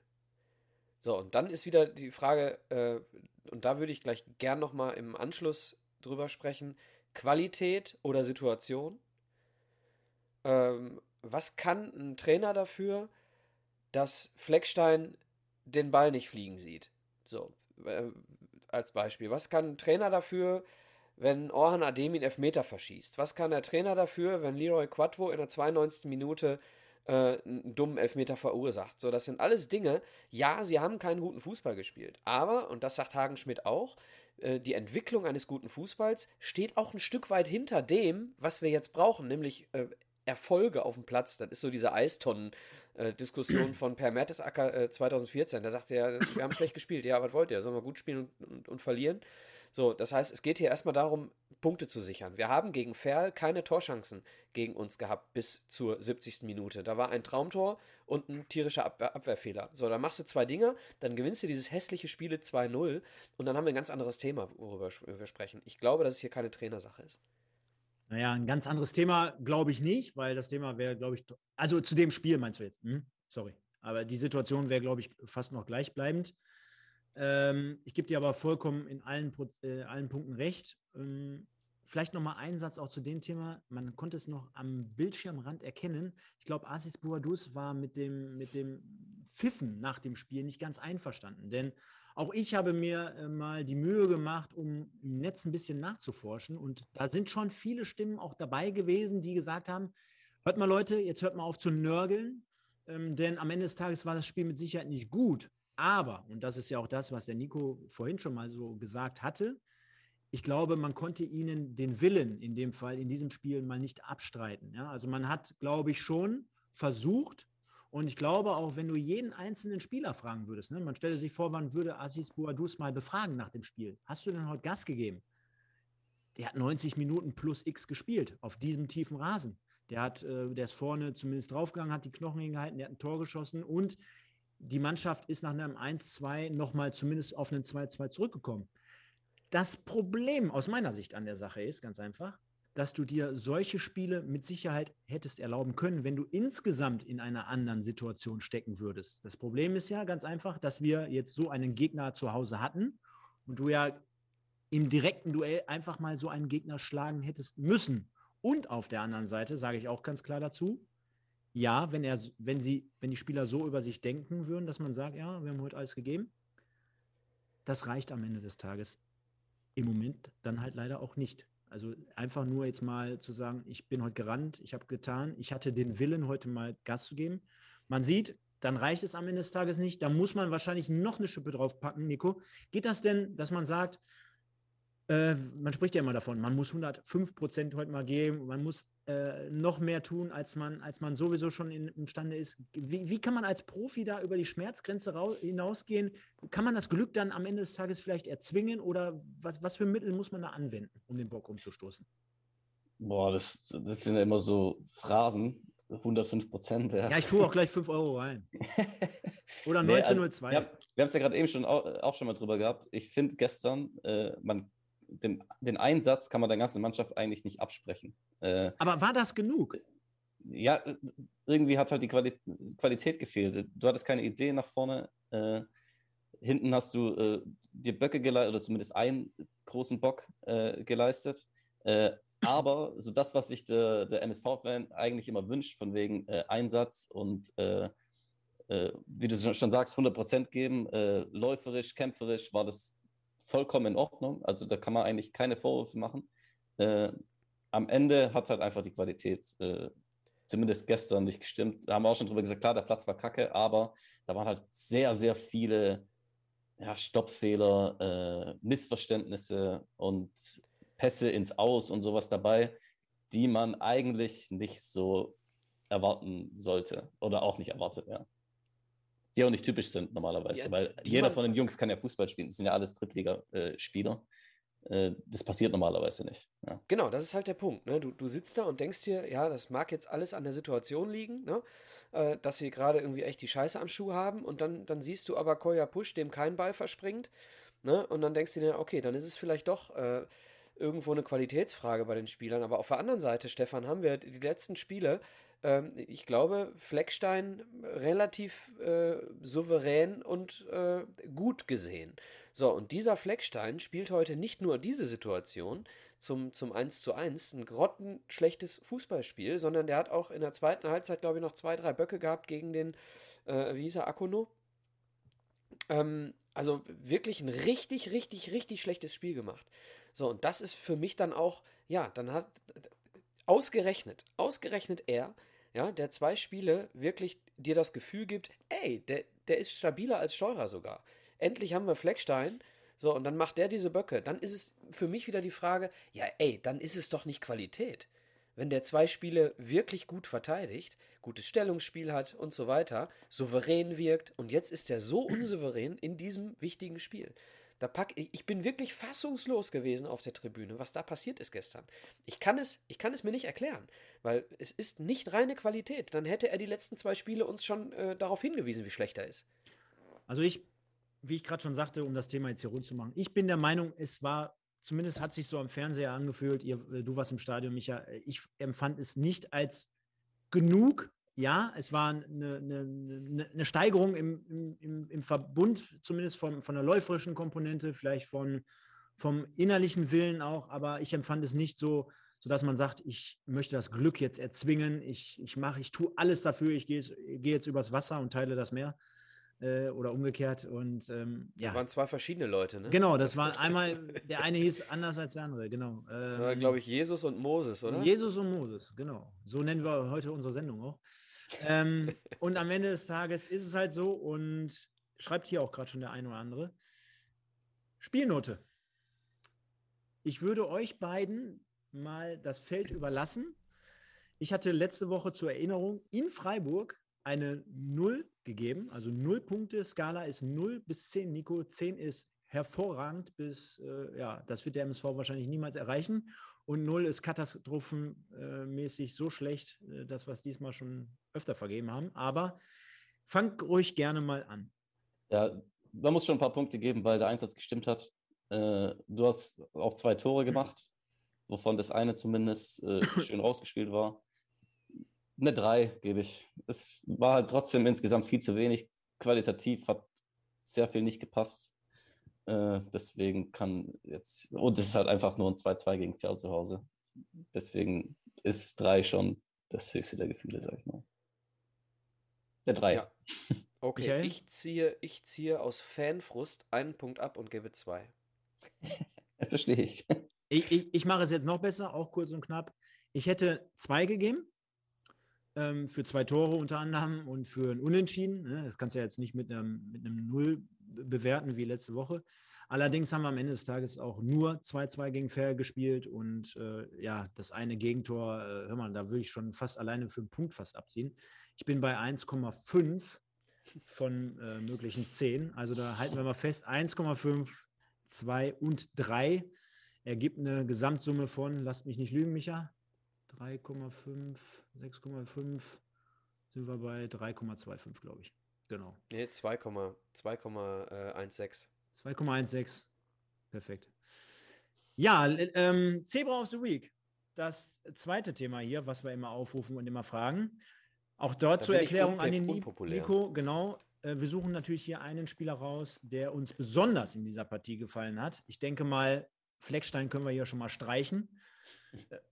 Für wen entscheidest du dich denn? Wen hast du denn noch positiv gesehen am gestrigen Samstag? Für mich ganz klar äh, Ademi.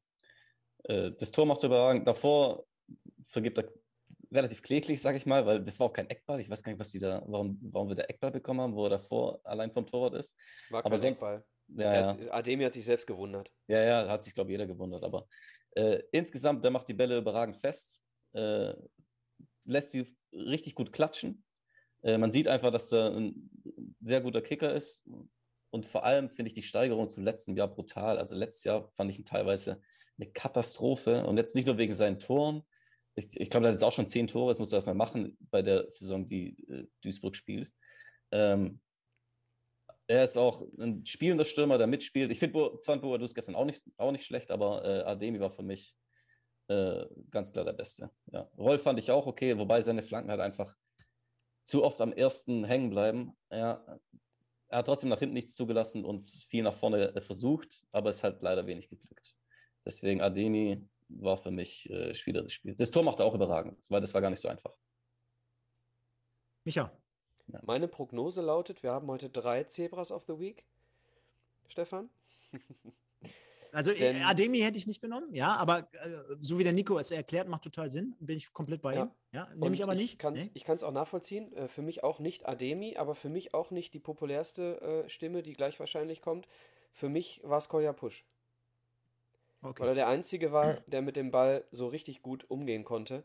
Äh, auf diesem schweren Acker und immer wieder ähm, das Spiel wirklich dann, wenn es über Push lief, hattest du das Gefühl, jetzt kann was entstehen. Gut, dann müssen wir auf jeden Fall was zur Abstimmung freigeben in der kommenden Woche. Denn meine Stimme gilt äh, Assis Bouadous. Aufgrund von der Vorlage zum ersten Tor auf äh, Ademi. Äh, der Nico hat gerade ausgeführt, dass er es gut gemacht hat vor dem Tor. Ich fand aber auch, so wie der Michael es vorhin erklärt hat, in der Vorbereitung schon sehr, sehr gut und sehr, sehr stark. Ich habe auch vorhin nochmal erklärt, dass er in der zweiten Halbzeit auch einen wunderbaren Ball und da, da, da geht mir meistens immer das Herz auf, wenn man andere Ja, Spieler überragend. gut, gut in Szene setzt. Ne? Also mit links, also er ist ja auch Rechtsfuß und äh, aus der Position heraus den Ball so mit links zu spielen auf den startenden Hetwa, das fand ich schon sehr, sehr gut. War halt in dem Fall natürlich brotlose Kunst, weil daraus nichts wurde. Aber das sind ja halt auch die Ansätze, die man erkennt oder die man ja auch registrieren muss als Fan. Also da, da wird jetzt nicht nur Kick and Rush, was ja größtenteils gespielt wurde, aber zumindest dieses spielerische Element reingenommen und äh, ganz klares Augenmerk auf einen Elfmeter nach dieser Drucksituation, die haben wir letzte Woche angesprochen und da muss man einfach sagen, da hat er dann 100 Prozent erreicht in dem Fall, indem er dann halt diesen Elfmeter, diese schwere, schwierigere Bürde übernommen hat und vollendet hat. Deswegen Assis Boadus für mich und dann haben wir hier drei Leute, geben das nächste Woche frei. Da Und bin ich sowieso raus bei der Abstimmung. Koya Push wird das Ding nicht gewinnen gegen die beiden. wahrscheinlich Ich nicht. finde Kolja Pusch auch einen überragenden Kicker, aber er hatte wenige Situationen gestern, finde ich. Wobei äh, das, die Situation, wo Ademi vergibt, kommt auch der Pass von ihm. Der ist überragend gespielt. Ja, der ist ein geiler Kicker. Und äh, kommt jetzt auch langsam so äh, immer mehr in Tritt, finde ich. Dann hatten wir noch Fanstimmen. Nicht zu diesem Spiel, aber zu dem Facebook, hätte ich schon fast gesagt, Instagram-Post aus der vergangenen Woche. Da sagte ich nämlich im Podcast, oder reicht die Qualität, wir hatten gerade das Thema Qualität, oder reicht die Qualität am Ende des Tages einfach nicht? Ausrufezeichen, Fragezeichen, Ausrufezeichen. Und da haben etliche Leute drunter geschrieben. Vielen Dank dafür, für eure Teilnahme. Einmal der Joel Porsche, dann haben wir den hier MJS Offner, dann haben wir den Jonas, dann haben wir den Rainer Dwornik, der zum Beispiel fordert, Mensch, jetzt haut doch mal hier auf den Putz und sprecht doch mal Tacheles. Ich meine, lieber Rainer, das machen wir doch jedes Mal. Also du erkennst unsere Haltung ja gegenüber dem MSV, dass wir meistens hier zwischen 0 und 1 Punkt für die Spielreview geben. Und äh, da können wir jetzt mit Sicherheit nicht sagen, dass wir hier alles verschönen. Auf der anderen Seite, wie der Micha ganz am Anfang der Sendung gesagt hat, wir wollen es natürlich auch ähm, ja, sehr, sehr sachlich und trocken und nüchtern betrachten. Wenn der MSV nicht gerade mal irgendwann 5-0 gewinnen würde, da würden wir wahrscheinlich in Jubel äh, Strömen vollenden. Und äh, dann haben wir hier noch den Dorm, der schreibt, mit der Defensive bist du chancenlos. Herr Grillitsch hat versagt. Und zu diesen ganzen Postings würde ich jetzt nochmal ein Thema aufmachen, das nennt sich Qualität. Wir haben es gerade angesprochen. Jetzt schreibt auch hier der eine oder andere im Chat, ja, Qualität ist nicht da. Aber halten wir doch mal fest, im Sommer waren wir doch alle davon überzeugt, dass es zumindest Qualität in dieser Mannschaft gibt. Jetzt mein, äh, schreibt der eine oder andere, nee, da ist keine Qualität. Aber ich glaube, so ein Baccalords, den hätte doch jeder vor der Saison verpflichtet, wenn er den bekommen hätte. Dass ein Weinkauf verlängert, da sind wir alle vom Hocker gefallen. Da hätte ja zwischenzeitlich auch keiner mit gerechnet. Dass du einen Boadus äh, hältst, ja, im Vergleich vielleicht zu Vincent Vermey, dass du ähm, mit Rolf Felscher jemanden, der ja auch schon mal beim MSV war, zurückholst und vielleicht gegebenenfalls zumindest im Defensivbereich die rechte Seite wieder stärkst. Und dass ein Quadvo, auch er, ja, worüber jetzt teilweise schon manchmal gelacht wird, aber äh, auf der linken Seite mit seiner Vita dazu kommt. Ich meine, sind wir mal ehrlich, da hätten doch eigentlich viele, viele von uns auch das Thema unterschrieben. Und ob man da jetzt natürlich so sehr in die Kerbe reinschlägt, wie seht ihr das? Nico. Ja, mich macht, fang du mal besser an. Also für, für mich ist es so ein, so ein, so ein Thema der Beständigkeit, äh, wo, wo die Qualität der Mannschaft jetzt erstmal gar nichts äh, mit zu tun hat. Ähm, denn äh, ich glaube, wir haben am Anfang der Saison einen absolut falschen Trainer gehabt für die Vorbereitung. Ähm, denn ich glaube, dass ein Spielsystem überhaupt gar nicht wirklich in der Mannschaft angekommen ist. So, und jetzt hast du einen neuen Trainer und der hatte, haben wir auch schon drüber gesprochen, relativ wenig Zeit. Und äh, wie willst du da in, innerhalb einer Saison kom komplett andere Spielideen komplett verpflanzen? Ne? Nico wird uns vielleicht, äh, kannst du gerne mal äh, verneinen, was ich sage, oder bestätigen, wie wichtig ist eine Saisonvorbereitung? Ja, brutal. Gerade wie du sagst, äh, wenn ein Trainer eine Spielphilosophie hat, die äh, während, also wenn ein neuer Trainer kommt, dann ist es quasi unmöglich, die äh, jetzt in der Mannschaft beizubringen innerhalb von, du hast ja eigentlich immer nur fünf Tage Zeit, sage ich mal, um auf ein Spiel vorzubereiten. Da, da kommt es mehr darauf an, welcher Spieler ist gerade in Form oder äh, passt auf den Gegner. Und da kannst du, hast du gar nicht die Zeit dafür, deine eigene Spielphilosophie als Trainer äh, der Mannschaft beizubringen. Deswegen kann man dem Hagen Schmidt jetzt gerade auch, man, man kann da noch gar kein Fazit ziehen, ob er die Mannschaft erreicht, ist sowieso immer so ein Quatsch. Aber äh, ob er seine Spielphilosophie, äh, inwieweit er die einbringen kann. Das genau. ist gerade eigentlich gar nicht möglich. Deswegen habe ich auch gesagt, da zählt dann die Winterpause. Ne? Ja, also für mich ist für die fehlende Qualität auf dem Platz zuallererst Pavel Dotschew verantwortlich. So, das mal zu der Frage, fehlt die Qualität. Ähm, dann die einzelne Qualität der Spieler hängt ja sowas von an einer gemeinsamen Qualität der Mannschaft. Also, äh, nimm bitte mal das Beispiel Kevin Großkreuz. Kevin Großkreuz hat in einer Mannschaft, wo jeder einzelne Spieler deutlich besser war als er, einfach gut funktioniert bei Dortmund und ist äh, deutscher Meister geworden, Pokalsieger geworden, Champions League Finalist, äh, hat, äh, ist zum, mit, zur WM gefahren. Ja, und das spricht für mich die eindeutigste Sprache überhaupt. In einer funktionierenden Mannschaft ist äh, Qualität eines einzelnen Spielers erkennbar in einer nicht funktionierenden Mannschaft, und das haben wir gerade, wir haben eine äh, auf dem Feld, ich rede nur von auf dem Feld, ne, ich kann euch nicht sagen, wie die Kabine ist, äh, äh in einer auf dem Feld nicht funktionierenden Mannschaft äh, ist, kommt die Qualität überhaupt nicht raus. Es sei denn, du bist ein Individualist und kannst in, ein, in einzelnen Szenen zeigen, was du auf dem Kasten hast. Aber die Qualität äh, hängt sehr, sehr viel von Taktik ab. Warum, warum ist Deutschland Weltmeister geworden 2014? Bestimmt nicht wegen der besten Einzelspieler. So, und deswegen ist für mich für die Qualität auf dem Rasen im Moment verantwortlich Pavel Dotschew. Und äh, Qualität eines einzelnen Spielers kannst du nur beurteilen, wenn ein Spielsystem umgesetzt wird.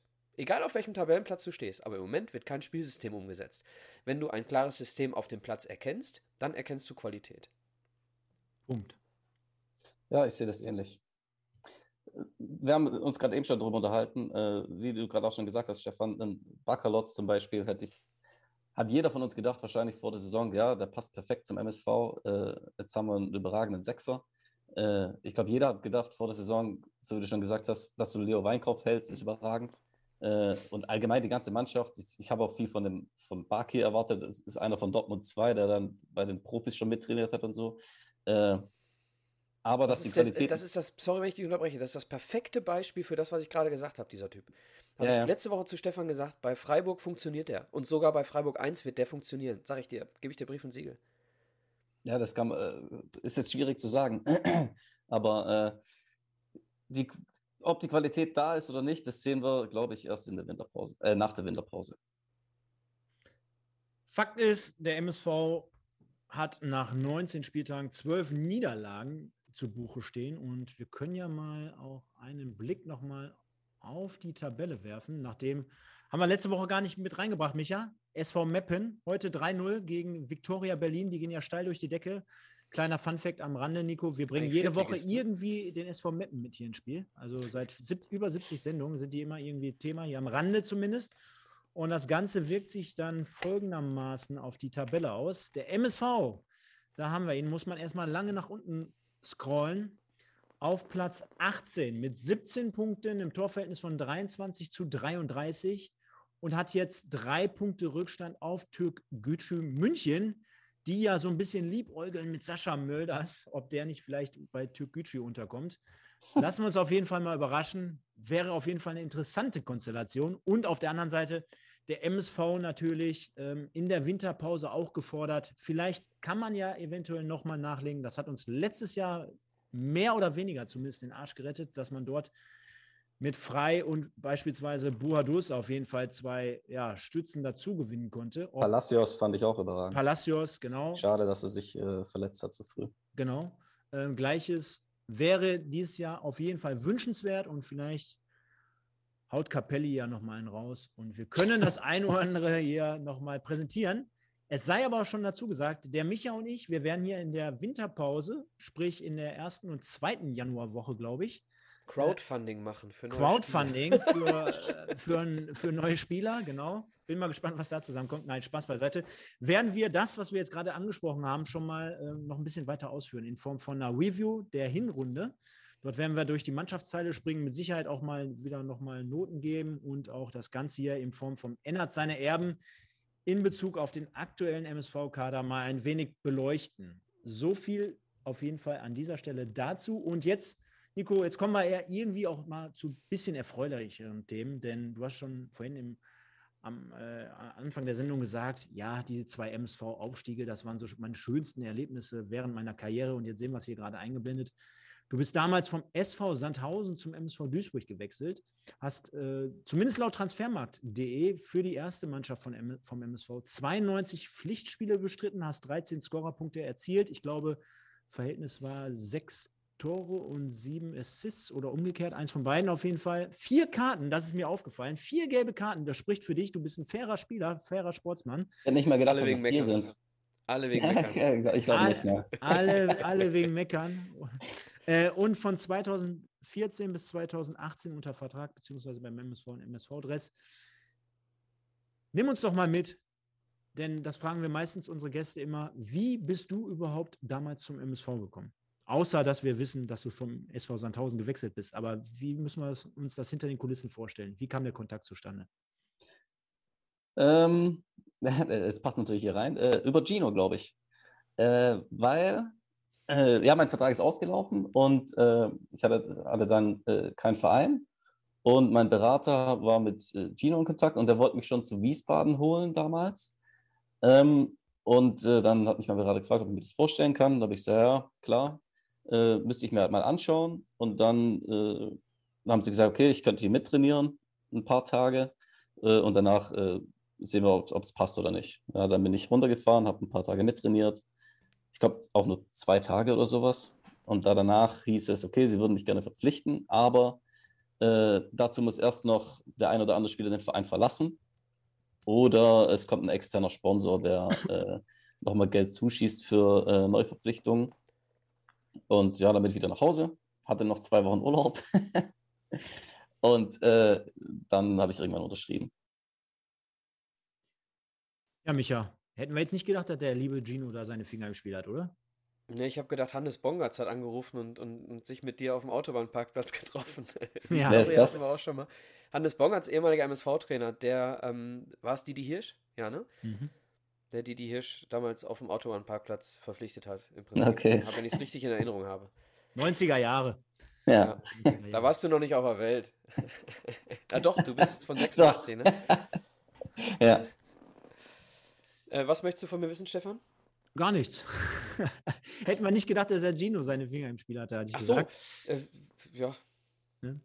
Ähm, ja, und jetzt fragte gerade schon der Holger Müller, was machen denn so Vereine wie beispielsweise Sandhausen anders als der MSV? Weil, ich meine, machen wir uns nichts vor, war vielleicht auch eine schöne Station. Ne? In Sandhausen möchte ich jetzt auch gar keinem zu nahe treten, aber wenn man sich einfach mal diese beiden Vereine miteinander vergleicht und wenn man mal auch die Fans und das Stadion und alles, was damit zu tun hat, betrachtet, dann ist es da natürlich jetzt nicht äh, bös gemeint, wenn man sagt, da gibt es schon noch gravierende Unterschiede.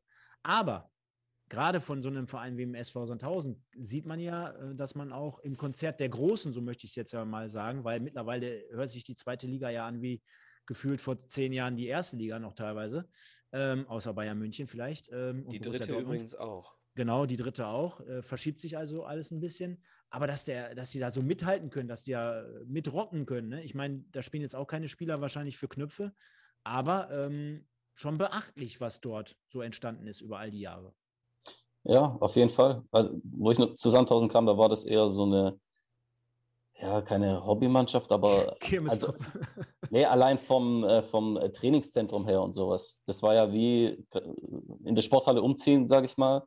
Und dann auf einem Rasenplatz äh, konntest du trainieren und ansonsten musstest du ausweichen, ein paar Kilometer fahren und dann da trainieren. Äh, mittlerweile ist es ja äh, alles professionell geworden. Ich glaube, das hängt damit zusammen, dass MSV von der Bundesliga kommt oder von oben kommt und jetzt äh, in der dritten Liga spielt und Sandhausen kam halt von ganz unten und sind dann nach oben gegangen, dann gehst du auch immer ein bisschen anders ran. Äh, hast du eine andere Herangehensweise, gerade was, äh, wo- wofür da, du dein Geld investierst, äh, welche Spieler du verpflichtest, äh, auch das Drumherum. Die haben da brutal viel aufgebaut. Da, als bestes Beispiel nehme ich da immer Heidenheim eigentlich, weil das so, ein ähnlicher Verlauf ist. Äh, die haben sich ja jetzt krass etabliert in der zweiten Liga. Die waren jetzt kurz davor schon in die Bundesliga zu- aufzusteigen. Äh, da ist halt, die leben dann halt wirklich so Kontinuität. Das merkt man allein schon am Trainer. Der, der Schmidt ist jetzt, keine Ahnung, zehn Jahre Trainer da. Äh, das gibt es sonst 20 nur in Ich weiß nicht. 20, wahrscheinlich, ja. Ich glaube, das ist der Dienstälteste mit dem Streich zusammen oder ist wahrscheinlich sogar ein bisschen älter. Äh, Ja, ja, ist die Dienst älter. Ich glaube, nur Volker Finke war länger da. ja, okay. Ja. ja, den Rekord wird er auch brechen. Also ich glaube, Denke ich auch, ja. ja, der bleibt da, solange der Sandwald auch da ist. Ja, ja Ähm, äh, Das, was So- du sagst, ne, mit dem, mit, mit, mit wo, wo du herkommst, ne, das ist, glaube ich, das Problem eines Vereins wie, wie, wie des MSV Duisburg. ja, du weil hast halt ein anderes immer so Anspruchsdenken. Du hast so ein Selbstverständnis von, wir gehören Genau. hier ja nicht hin. Ja, ja. Doch, genau da gehören wir leider gerade hin und deswegen müssen wir hart arbeiten und mal wieder Du bist ja raus. nicht umsonst gerade in der dritten Liga. Ganz genau. Das ist ja das, äh, so ist nun mal die Wahrheit. Ja, Äh, aber auch viele Fans äh, haben halt immer noch so den, das Wunschdenken, dass MSV eigentlich in die Bundesliga gehört. Äh, aber dazu gehört dann halt auch, keine Ahnung, gutes, ich, das ist jetzt nicht gegen Ivo oder irgendwas, ein gutes Wirtschaften, genau.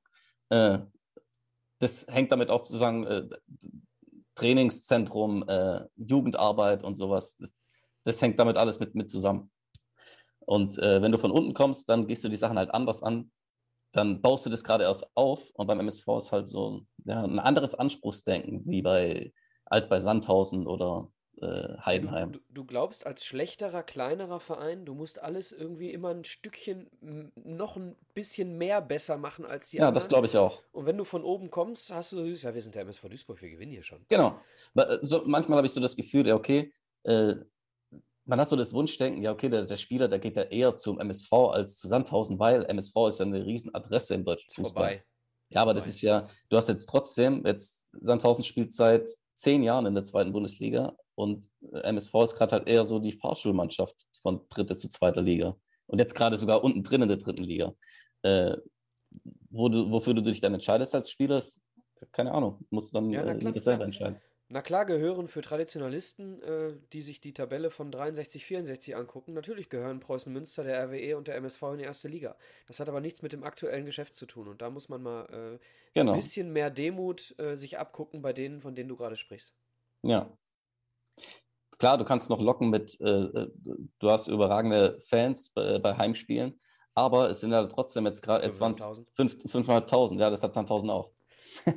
Genau, also so, können wir da denen auch nichts mehr vormachen. Ne, nein, so ist es ja nicht, weil äh, MSV wird trotzdem an Würde guten nie Tagen. Den MSV in der Stimmung mit Sandhausen ver äh, vergleichen, das wirst nein, du nicht gerade tun. Es war, ja. Nee, nee, aber äh, ihr, ihr, wisst schon, worauf ich hinaus will. Nimm, nimm, uns aber noch mal ein bisschen mit auf deine Reise. Also vier Jahre, das äh, Dress des MSV tragen können, dürfen, sollen, müssen. Halten wir mal so fest.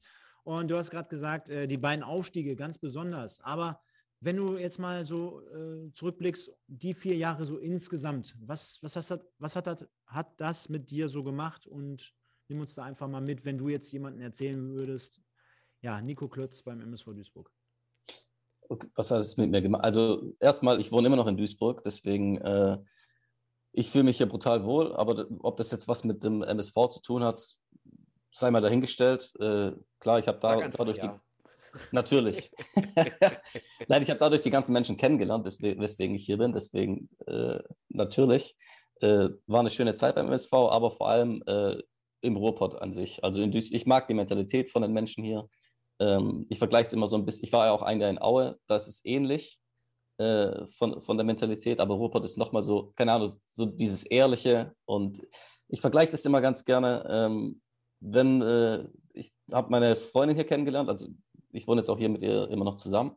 Und äh, in Röttgersbach hat sie damals gewohnt. Dann sind wir in der Kneipe und äh, da waren alle Tische besetzt. Und dann äh, sagen sie, ja, können wir uns irgendwo hinsetzen? Ich sage, ja, ja, da vorne ist ein Tisch, da sitzen zwei, aber setzt euch einfach dazu. Und das wird es in Stuttgart oder sowas zum Beispiel gar nicht geben. Weil äh, wenn dann alle Tische besetzt sind, dann fragst du den Wirt und sagst, ja, sorry, ist alles besetzt, müsst ihr später wiederkommen. Ja, aber wenn du bei Stuttgart spielst, dann wird der Tisch für dich frei gemacht. Ja, okay. Das hast, hast du ein ganzes Restaurant. Dann müssen alle anderen das Restaurant verlassen. Na, so ist es, glaube ich, auch nicht. Nein, nein. Knie nieder. Der Micha ist zu Gast. Ole, MSV. Und mein Mikro verabschiedet sich gerade, aber egal.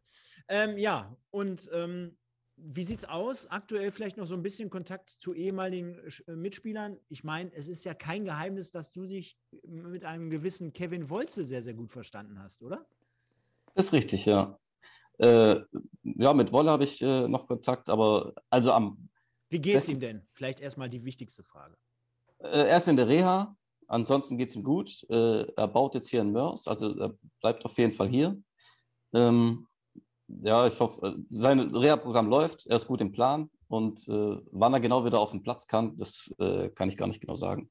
Ja. Wollt ihr nochmal beide zusammen Fußball spielen? ja, er hat schon gesagt, irgendwann wechselt auf jeden Fall zu mir in die Landesliga. Äh, aber dann nicht aber, auf Asche, oder? Mein Gott. Oh ja, bis dahin, bis dahin haben wir einen äh, Kunstrasenplatz, denke ich. ja. aber das haben schon einige gesagt. Also mal sehen, was daraus wird. Ein streitbares ja. Thema übrigens hier bei den Fans. Ne? Kevin Wolze ist immer ähm, wirklich sehr zweischneidig. Ne? Also im, im Grunde ist er ja aufgrund seiner langjährigen Zugehörigkeit eine Legende, ganz wertfrei. So. Und dann gibt es aber auch wieder äh, diejenigen, ich will mich da gerade äh, komplett neutral halten, dann gibt es äh, dann auf der anderen Seite diejenigen, ähm, die ihn äh, überhaupt nicht mehr äh, akzeptieren als Duisburger. Kannst du, ähm, ja, weiß ich nicht, kannst du das erklären? Wir haben, wir haben eingangs über eine Thematik gesprochen, äh, die wir jetzt nicht weiter vertiefen wollen, aber äh, die du gesagt hast, die komplett aus der Welt äh, gegriffen ist, also komplett aus dem Nichts, die komplett sinnfrei ist, die Vorwürfe. Definitiv, ja. So, ja. Ähm, dann lass uns dieses Thema einfach nicht ansprechen. Aber äh, kannst du das erklären? Nö, ich finde das auch er ein hat ja damals auch diesen Pokal nicht angenommen, ne? Ja, aber ich kann da Wolle verstehen. Äh, Zu dem Zeitpunkt hatte ich auch gar nicht so viel Kontakt mit ihm, äh, muss ich sagen, aber ich verstehe das, weil äh, diese, dass, dass diese Gerüchte da äh, in die Welt gesetzt wurden, ich wusste ja gar nicht, was das für ein Ausmaß hat, ehrlich gesagt. Das hat mich, irgendein Kumpel hat mich mal darauf angesprochen, da habe ich gesagt, ja, das ist ein Schwachsinn. Also, das ist einfach, wer, wer Wolle kennt und wie gesagt, Stoppels Frau oder keine Ahnung, was da genau gesagt wurde, ist einfach kompletter Schwachsinn und hat nie so stattgefunden, zu 100 Prozent nicht. Ähm, er war ein bisschen angepisst, dass er keine richtige Rückendeckung von äh, Ivo und sowas bekommen hat, so wie ich das verstanden habe. Oder allgemein vom Verein, dass sich da niemand vor ihn gestellt hat. Und äh, deswegen hat er den äh, Pokal dann auch nicht angenommen. Ja. Aber ist schon trotzdem auch traurig zu sehen, weil egal wie man jetzt, ähm, welchen Spieler man gut oder welchen man schlecht findet. Ne? Jeder Fan sympathisiert ja mit gewissen Spielern in einem Team. Wenn ich jetzt einfach mal so, so festhalte, ne? ob das jetzt ein Ivo Grilic auf dem Sportdirektorposten ist, ob das ein Kevin Wolze als langjähriger Kapitän ja auch, ne? als jemand, der auch vorweg marschiert ist, auch in schlechten Zeiten, der äh, etliche ja, also ich find, Tore auch erzielt. Ja. Und, ne?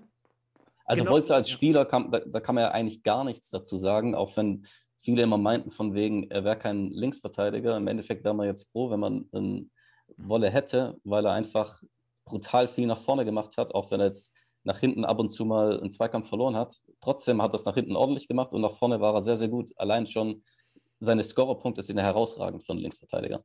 Das wird oftmals vergessen und was auch vergessen wird, ist, dass er äh, nach dem Zwangsabstieg als erstes gesagt hat, er bleibt. Äh, ja, aber das, Fußball ist halt schnelllebig, dann wird äh, solche Leistungen werden dann voll oft vergessen, wegen, weil, jetzt, weil er einen Preis nicht annehmen wollte, weil er äh, beleidigt war wegen irgendwas oder gekränkt, keine Ahnung, wie genau, du müsst der Wolle fragen. Äh, aber ich finde es schade, dass dann halt so die, die vergangenen, ich weiß nicht, wie lange er da war, acht Jahre oder sowas, äh, dass das, das einfach, einfach vergessen wird. Ja. Micha, ich, ich finde schon, also ich war ja gerade bei der Aufzählung dabei, also ob es jetzt so eine Legende ist wie Ivo zumindest, ähm, ne, er hängt ja im Stadion, er war Spieler, verdienter Spieler, hat auch die ersten Jahre jetzt vielleicht nicht unbedingt so schlechte Arbeit geleistet, wie zumindest jetzt im Moment ja ähm, kritisiert wird. Dann hattest du mit, mit Wolze jemanden, der quasi einen etwas unschönen Abgang ähm, bekommen hat. Und ähnlich, also nicht komplett gleich, aber auch die Stimmen mehren sich ja auch auf das Thema Stoppelkamp bezogen, ne? dass, äh, dass er jemand ist, der jetzt immer Seitenhiebe von links und von rechts bekommt, der nachgesagt bekommt, dass er kein Führungsspieler ist, dass er äh, sich mehr zeigen muss. Das ist dann am Ende des Tages dann auch schon traurig zu sehen, warum auch immer.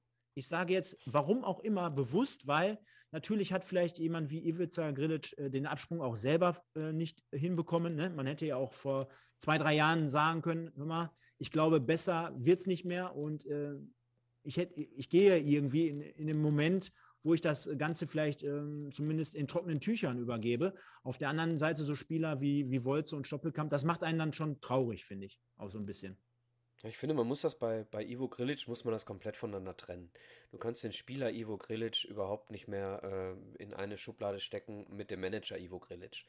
Ne, dass, dass der Ivo sich für den MSV aufgerieben hat, dass der Ivo die Nationalmannschaftskarriere quasi für den MSV beendet hat und so weiter und so weiter, uns wichtige Tore geschenkt hat, ähm, ist die eine Seite. Die andere Seite ist, dass er äh, augenscheinlich, ja, wenn man sich die Ergebnisse und die, äh, ja, die Entwicklung des MSV seit 2013 anguckt, ähm, keine gute Arbeit macht oder äh, zumindest eine Arbeit macht, äh, wo man spekulieren kann, dass es jemand besser machen würde. So.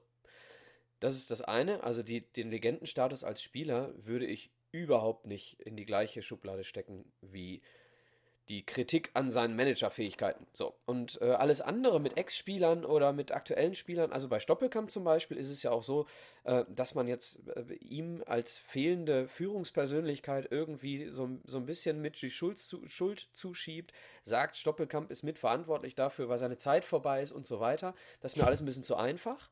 Ne? Ähm, und äh, du musst auch äh, seine Position auf dem Feld sehen. Äh, du bist, glaube ich, Stefan, auch kein, kein tierischer Freund von Marco Reus als Kapitän. Ja, aber ich, ich würde die beiden so ein bisschen vergleichen. ja, das ist ein guter Äh, Vergleich.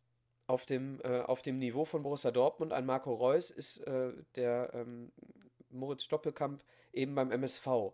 Und das ist nicht seine Funktion, ja. Ähm, der ist der äh, kreative Führungsspieler, so will ich es mal sagen. Aber, ja? aber ist, ja ein gutes, ist ja ein gutes Thema für Nico. Vielleicht kann er es ja beantworten. Ist der Moritz Doppelkamp deiner Meinung nach kein Kapitän und wäre er besser aufgehoben, wenn er im äh, zentralen Mittelfeld agieren würde? Das hatte der Micha vorhin off-air einfach mal reingeschmissen. Vielleicht nochmal deine Punkte zu, zu Moritz.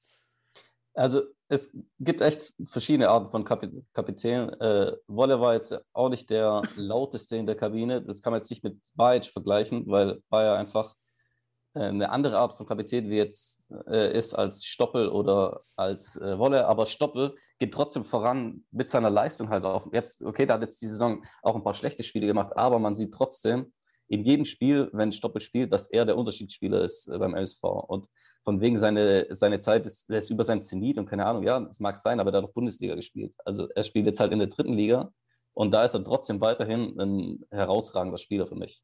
Wie lange äh, hast du mit ihm zusammengespielt? Stoppel ein Jahr. Ein Jahr. Äh, hast du das Gefühl, dass er ein äh, Teamplayer ist?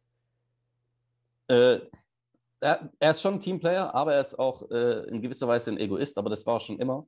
Äh, er sucht oft den Abschluss, aber das hat er seine ganze Karriere über gemacht. Äh, in der Kabine ist er trotzdem absoluter äh, Teamplayer. Er ist jetzt kein Führungsspieler, der, keine Ahnung, in der Kabine das Wort ergreift und äh, dann auf den Tisch haut und keine Ahnung was, aber muss ja auch gar nicht sein. Also für mich zumindest muss das ein Kapitän nicht unbedingt, unbedingt machen. Ich bin, bin zu 100% bei dir. Für mich ist Reus auch die logische Konsequenz als Kapitän, obwohl man ja, von. Hinten, von, hinten, von hinten der Bajic ist. Ne? Genau, ja. Aber ich würde auch immer, äh, allein schon, weil er so lange beim, beim Verein ist, gehört er, ist, ist er automatisch Kapitän. Und er geht mit Leistung einfach voran. Und genau das Gleiche macht Stoppel auch. Auch wenn er jetzt äh, dieses Jahr vielleicht nicht auf dem Niveau spielt, äh, das er schon gemacht hat. Äh, aber er ist trotzdem noch ein krasser Unterschiedsspieler äh, beim MSV. Also für dich in, in, in Bezug auf die Leistung immer noch der klare Unterschiedsspieler beim MSV. Ja, auf jeden Fall. Und äh, dass er eher in die Mitte gehört, da haben wir es ja schon mal drüber gehabt. Es kann halt einfach sein, dass Stoppel sich auf links am wohlsten fühlt, weil er das einfach seine ganze Karriere gemacht hat. Und äh, auf 10 ist dann halt nochmal was anderes, haben wir gerade eben schon drüber gesprochen, wenn du dann von hinten plötzlich Druck kriegst, von, von allen Seiten quasi angelaufen werden kannst und du bist es nicht gewohnt, dass du dich da so gut orientierst wie ein Schnellhardt zum Beispiel, dann äh, ist es halt dann fühlst du dich wohl auf links außen und dann äh, kommunizierst du das auch ganz klar so mit dem Trainer, dass du auf links außen spielen willst und dann spielt halt weiterhin da. Ich denke auch, dass er in der Mitte wertvoller sein könnte, aber wenn er das nicht möchte und sich da nicht wohlfühlt, dann äh, würde ich ihn auch weiter links, links außen spielen lassen. Definitiv. Und der Micha und ich, wir haben dem Nico gesagt, hey, unser Podcast, der geht so in der Regel eine Stunde. Jetzt gucke ich auf den Tacho. Der Nico hat wahrscheinlich noch Termine. Wir müssen hier ganz dringend weitermachen. Ähm, denn es haben uns auch noch Fanfragen erreicht an den Nico und das jetzt nicht zu knapp. Wir haben aber. Ich möchte trotzdem gleich noch eine Frage stellen. Kannst du, du bist ja auch ein Fan. Äh, du kannst äh, auf der anderen Seite, könnt, könnt ihr davon ausgehen, es haben uns so viele Fragen erreicht, dass wir etliche hier auch schon innerhalb der Sendung jetzt besprochen haben. Deswegen suche ich gerade parallel die raus, die vielleicht jetzt hier noch nicht gestellt wurden. Und da hat der Devin Hengst eine Frage gestellt. Und zwar, verfolgst du den MSV noch? Ja, denke mal schon. Das hast du ja auch gerade gesagt, dass du das ein oder andere Spiel anschaust. Aber dein bester Mitspieler beim MSV war? Fabian Schnellhardt. Also, ich, klar, ich bin auch sehr, sehr gut befreundet mit äh, Schnelli. Mit dem habe ich noch am meisten Kontakt. Aber das äh, auf, dann nicht. auf seiner Position ist er äh, herausragend. Also diese Bewegung, die, die Schnelli hat, sieht man selbst in der Bundesliga sehr selten. Und ich glaube auch, dass er äh, mit seinen Fähigkeiten Bundesliga spielen kann bei einer, bei einer guten Mannschaft. Locker mithalt, mitspielen. Der würde bei Bayern zum Beispiel nicht auffallen, weil er locker mitspielt. Äh, ja. Äh, Victor Urbina war auch überragend, aber ein anderer Spielertyp. Äh, ja. Stell ich mir, mich, lustig, stell mir lustig in der Kabine vor. Victor Orbina und äh, Gorgi Chanturia. Ja, okay. der, war doch auch, der war doch auch gut wahrscheinlich. Ja, äh, Gio hat natürlich ein überragendes 1 gegen 1. Sein Problem ist halt einfach, dass er einen kompletten Pfeil im Kopf hat und null nach hinten arbeitet. Ja, ja und ja, aber sonst äh, wäre man er muss natürlich auch, auch so erfolgreich wie seine Technik. Ja, wahrscheinlich. Wenn er ein bisschen mehr mannschaftsdienlicher gespielt hätte, sich an taktische Vorgaben hält, dann wäre er äh, überragend gewesen. Das waren auf jeden man Fall. ja? Man muss natürlich auch Bayer erwähnen. Also äh, Bayer, mit Abstand der beste Innenverteidiger, mit dem ich zusammengespielt habe und äh, ein absoluter Glück, Glücksgriff auch von MSV. Äh, man hat schon gesehen, ich glaube, das fehlt auch so ein bisschen in der Innenverteidiger, äh, auf der Innenverteidigerposition, weil jeder, der mit Bayer zusammengespielt hat, äh, sowohl äh, neben ihm in der Innenverteidigung als auch Außenverteidigung, ist automatisch besser gewesen mit ihm, weil er einfach äh, dirigiert, gerade sein Partner in der Innenverteidigung, da hat Meise ja auch ein überragendes Jahr gespielt unter ihm oder Bohmheuer war auch Weltklasse äh, mit ihm zusammen. Das hängt schon damit zusammen, dass Bayer ein sehr, sehr guter Spieler ist. Und die besten Spieler, finde ich immer, sieht man daran, dass ihre Mitspieler besser machen. Und das ist bei Bayer halt äh, krass gewesen. Und bei Schnelli zum Beispiel auch, weil, weil ich konnte ihn immer anspielen. Das ist schon was Entscheidendes. Ja. Ich war mit meiner relativ neugeborenen Tochter vor fünf Jahren beim, äh, beim Training des MSV. Hab sie auf dem Arm und da kommt Bayer vorbei, küsst sie auf die Stirn und sagt, bring Glück. ja, kann ich sehr gut vorstellen. Guter Typ. Der, Ja, überragend. der Tom unterstrich 249 fragt, was machst du eigentlich heute? Ne? Also nicht heute Abend, also generell, was machst du? Du spielst in der Landesliga Fußball beim SV Scherpenberg, das wissen wir. Genau. Aber wie sieht sonst so dein Tagesablauf aus? Äh, boah, ich äh, arbeite noch immer nichts. Also äh, ich, das ist auch geil. ich- arbeite immer noch nicht. Also Nein, ich- Fußball in dem Fall auch kein Job damals gewesen. genau, ja. Leidenschaft, Leidenschaft natürlich. Nee, ich genieße ich genieß ein bisschen die Freizeit nach dem Fußball. Es, äh, es ist auch, äh, man muss auch sagen, auch wenn, wenn das natürlich ein Traumberuf ist, aber trotzdem hast du ein ganz anderes Leben als äh, ein Normalberuf, das sage ich mal, weil du einfach am Wochenende gar keine Zeit, du hast einen Tag die Woche frei, das ist meistens unter der Woche. Äh, und jetzt äh, ist es halt was anderes. Du kannst Freude am Wochenende besuchen, äh, die Familie besuchen, ist auch äh, ein krasses Thema äh, Reisen nicht nur in der Sommer- und Winterpause, sondern auch mal zu Zeiten, wo andere Menschen auch können. Alter, wie hat der MSV denn bezahlt, dass du immer noch nicht arbeitest? Der, der Finanzteil kommt Sind wir gleich. nachher der, wegen Fin- dir pleite geworden? der so Finanzteil ist es, kommt ja. gleich. Meine, meine Verlängerung, die war der ausg- ausschlaggebende Punkt. äh, darf ich mal eine Frage stellen? Natürlich. Oder sind die Fanfragen noch nicht durch? Doch, die Fanfragen sind durch. Alles andere wäre jetzt, glaube ich, gedoppelt. Dann verlängern wir den Podcast hiermit um fünf Minuten, denn ich habe eine Frage. Ähm, wir haben oft schon darüber gesprochen, dass der MSV in der Winterpause nachbessern sollte in der Verteidigung, Außenverteidiger, Innenverteidiger, whatever. Und haben oft auch schon Spiele gehabt, wo Stefan und ich das Gefühl hatten, die Außenverteidiger sind wirklich nicht auf der Höhe gewesen. So, Frage an dich. Du hast beim MSV sowohl Rechtsverteidiger gespielt, als auch Rechtsaußen vor Rolf Felscher zum Beispiel. Ähm, Würdest du sagen, dass äh, dann vielleicht eher darauf geachtet werden muss, wie mannschaftstaktisch agiert wird, ehe man die Außenverteidiger hier in die Pflicht nimmt? Denn oft laufen die Leute alleine auf die Außenverteidiger zu. Oder würdest du nach der Analyse deines äh, des, des Spiels, was du gesehen hast, oder der Spiele, die du gesehen hast, sagen, es ist vielleicht die Qualität in der Innenverteidigung und Außenverteidigung, die aufgebessert werden muss, oder sogar beides? Ähm, das spielt alles so ein bisschen mit. Also erstmal finde ich, dass man mit Sicker einen Spieler ver verloren hat, der überhaupt gar nicht kom kompensiert wurde. Äh, da muss man zum Beispiel auch, man muss ja Iva auch mal lobend erwähnen. Äh, vor zwei Jahren hat er eine Mannschaft zusammengestellt mit Sicker und Bitter, äh, mit Vermey, äh, da war Albo noch äh, als Sechster da, äh, Engin äh, außen, Mickels. Mickels, Mickels außen. Er hat schon Baller, Ben Baller, genau. Ein paar Spiele aus dem Hut gezaubert, sage ich mal, die äh, ohne die Corona-Pause ganz klar für mich äh, aufgestiegen wären. Äh, Gerade Bitter und Sicker. zu weinen. Vielen Dank. Ja, das, äh, tut mir leid. Also Bitter und Sicker fand ich beide überraschend, wobei Bitter in der Hinrunde sogar noch ein bisschen besser war äh, vor seiner Verletzung. Äh, die haben halt brutal angeschoben und das fehlt bei uns auf der Außenverteidigerposition. Aber man muss auch sagen, schon wie du es gesagt hast, Rolf ist jetzt nicht dafür verpflichtet worden, äh, alles nach vorne zu machen, sondern äh, er sollte, glaube ich, die rechte Seite hinten dicht machen und das macht er, so gut es geht. Äh, aber wie du schon sagst, äh, er braucht auch Unterstützung von, von dem äh, Rechtsaußen. Und genauso ist es auf der anderen Seite auch. Das ist dann schon auch äh, mannschaftstaktisch. Äh, aber ich finde auch, dass auf der Innenverteidigungsposition auf jeden Fall noch Nachbesserungsbedarf äh, herrscht. Auch auf den, auf den Außen, weil du einfach ich glaube, keinen Spieler hast, der mit Tempo kommt so richtig. Also du würdest zwei Außen-Offensivspieler äh, holen und einen Innenverteidiger? Wenn du, wenn du einen guten äh, Außenverteidiger holst, auf rechts, Rolf kann ja zum Beispiel auch Innenverteidiger spielen und das spielt er sehr gut, finde ich. Ist für mich auch eher ein Innenverteidiger als ein Außenverteidiger. Äh, dann hättest du schon mal einen Innenverteidiger, der auf sehr hohem Niveau spielen kann. Ob das die anderen können, kann, kann ich jetzt nicht beurteilen, aber ja.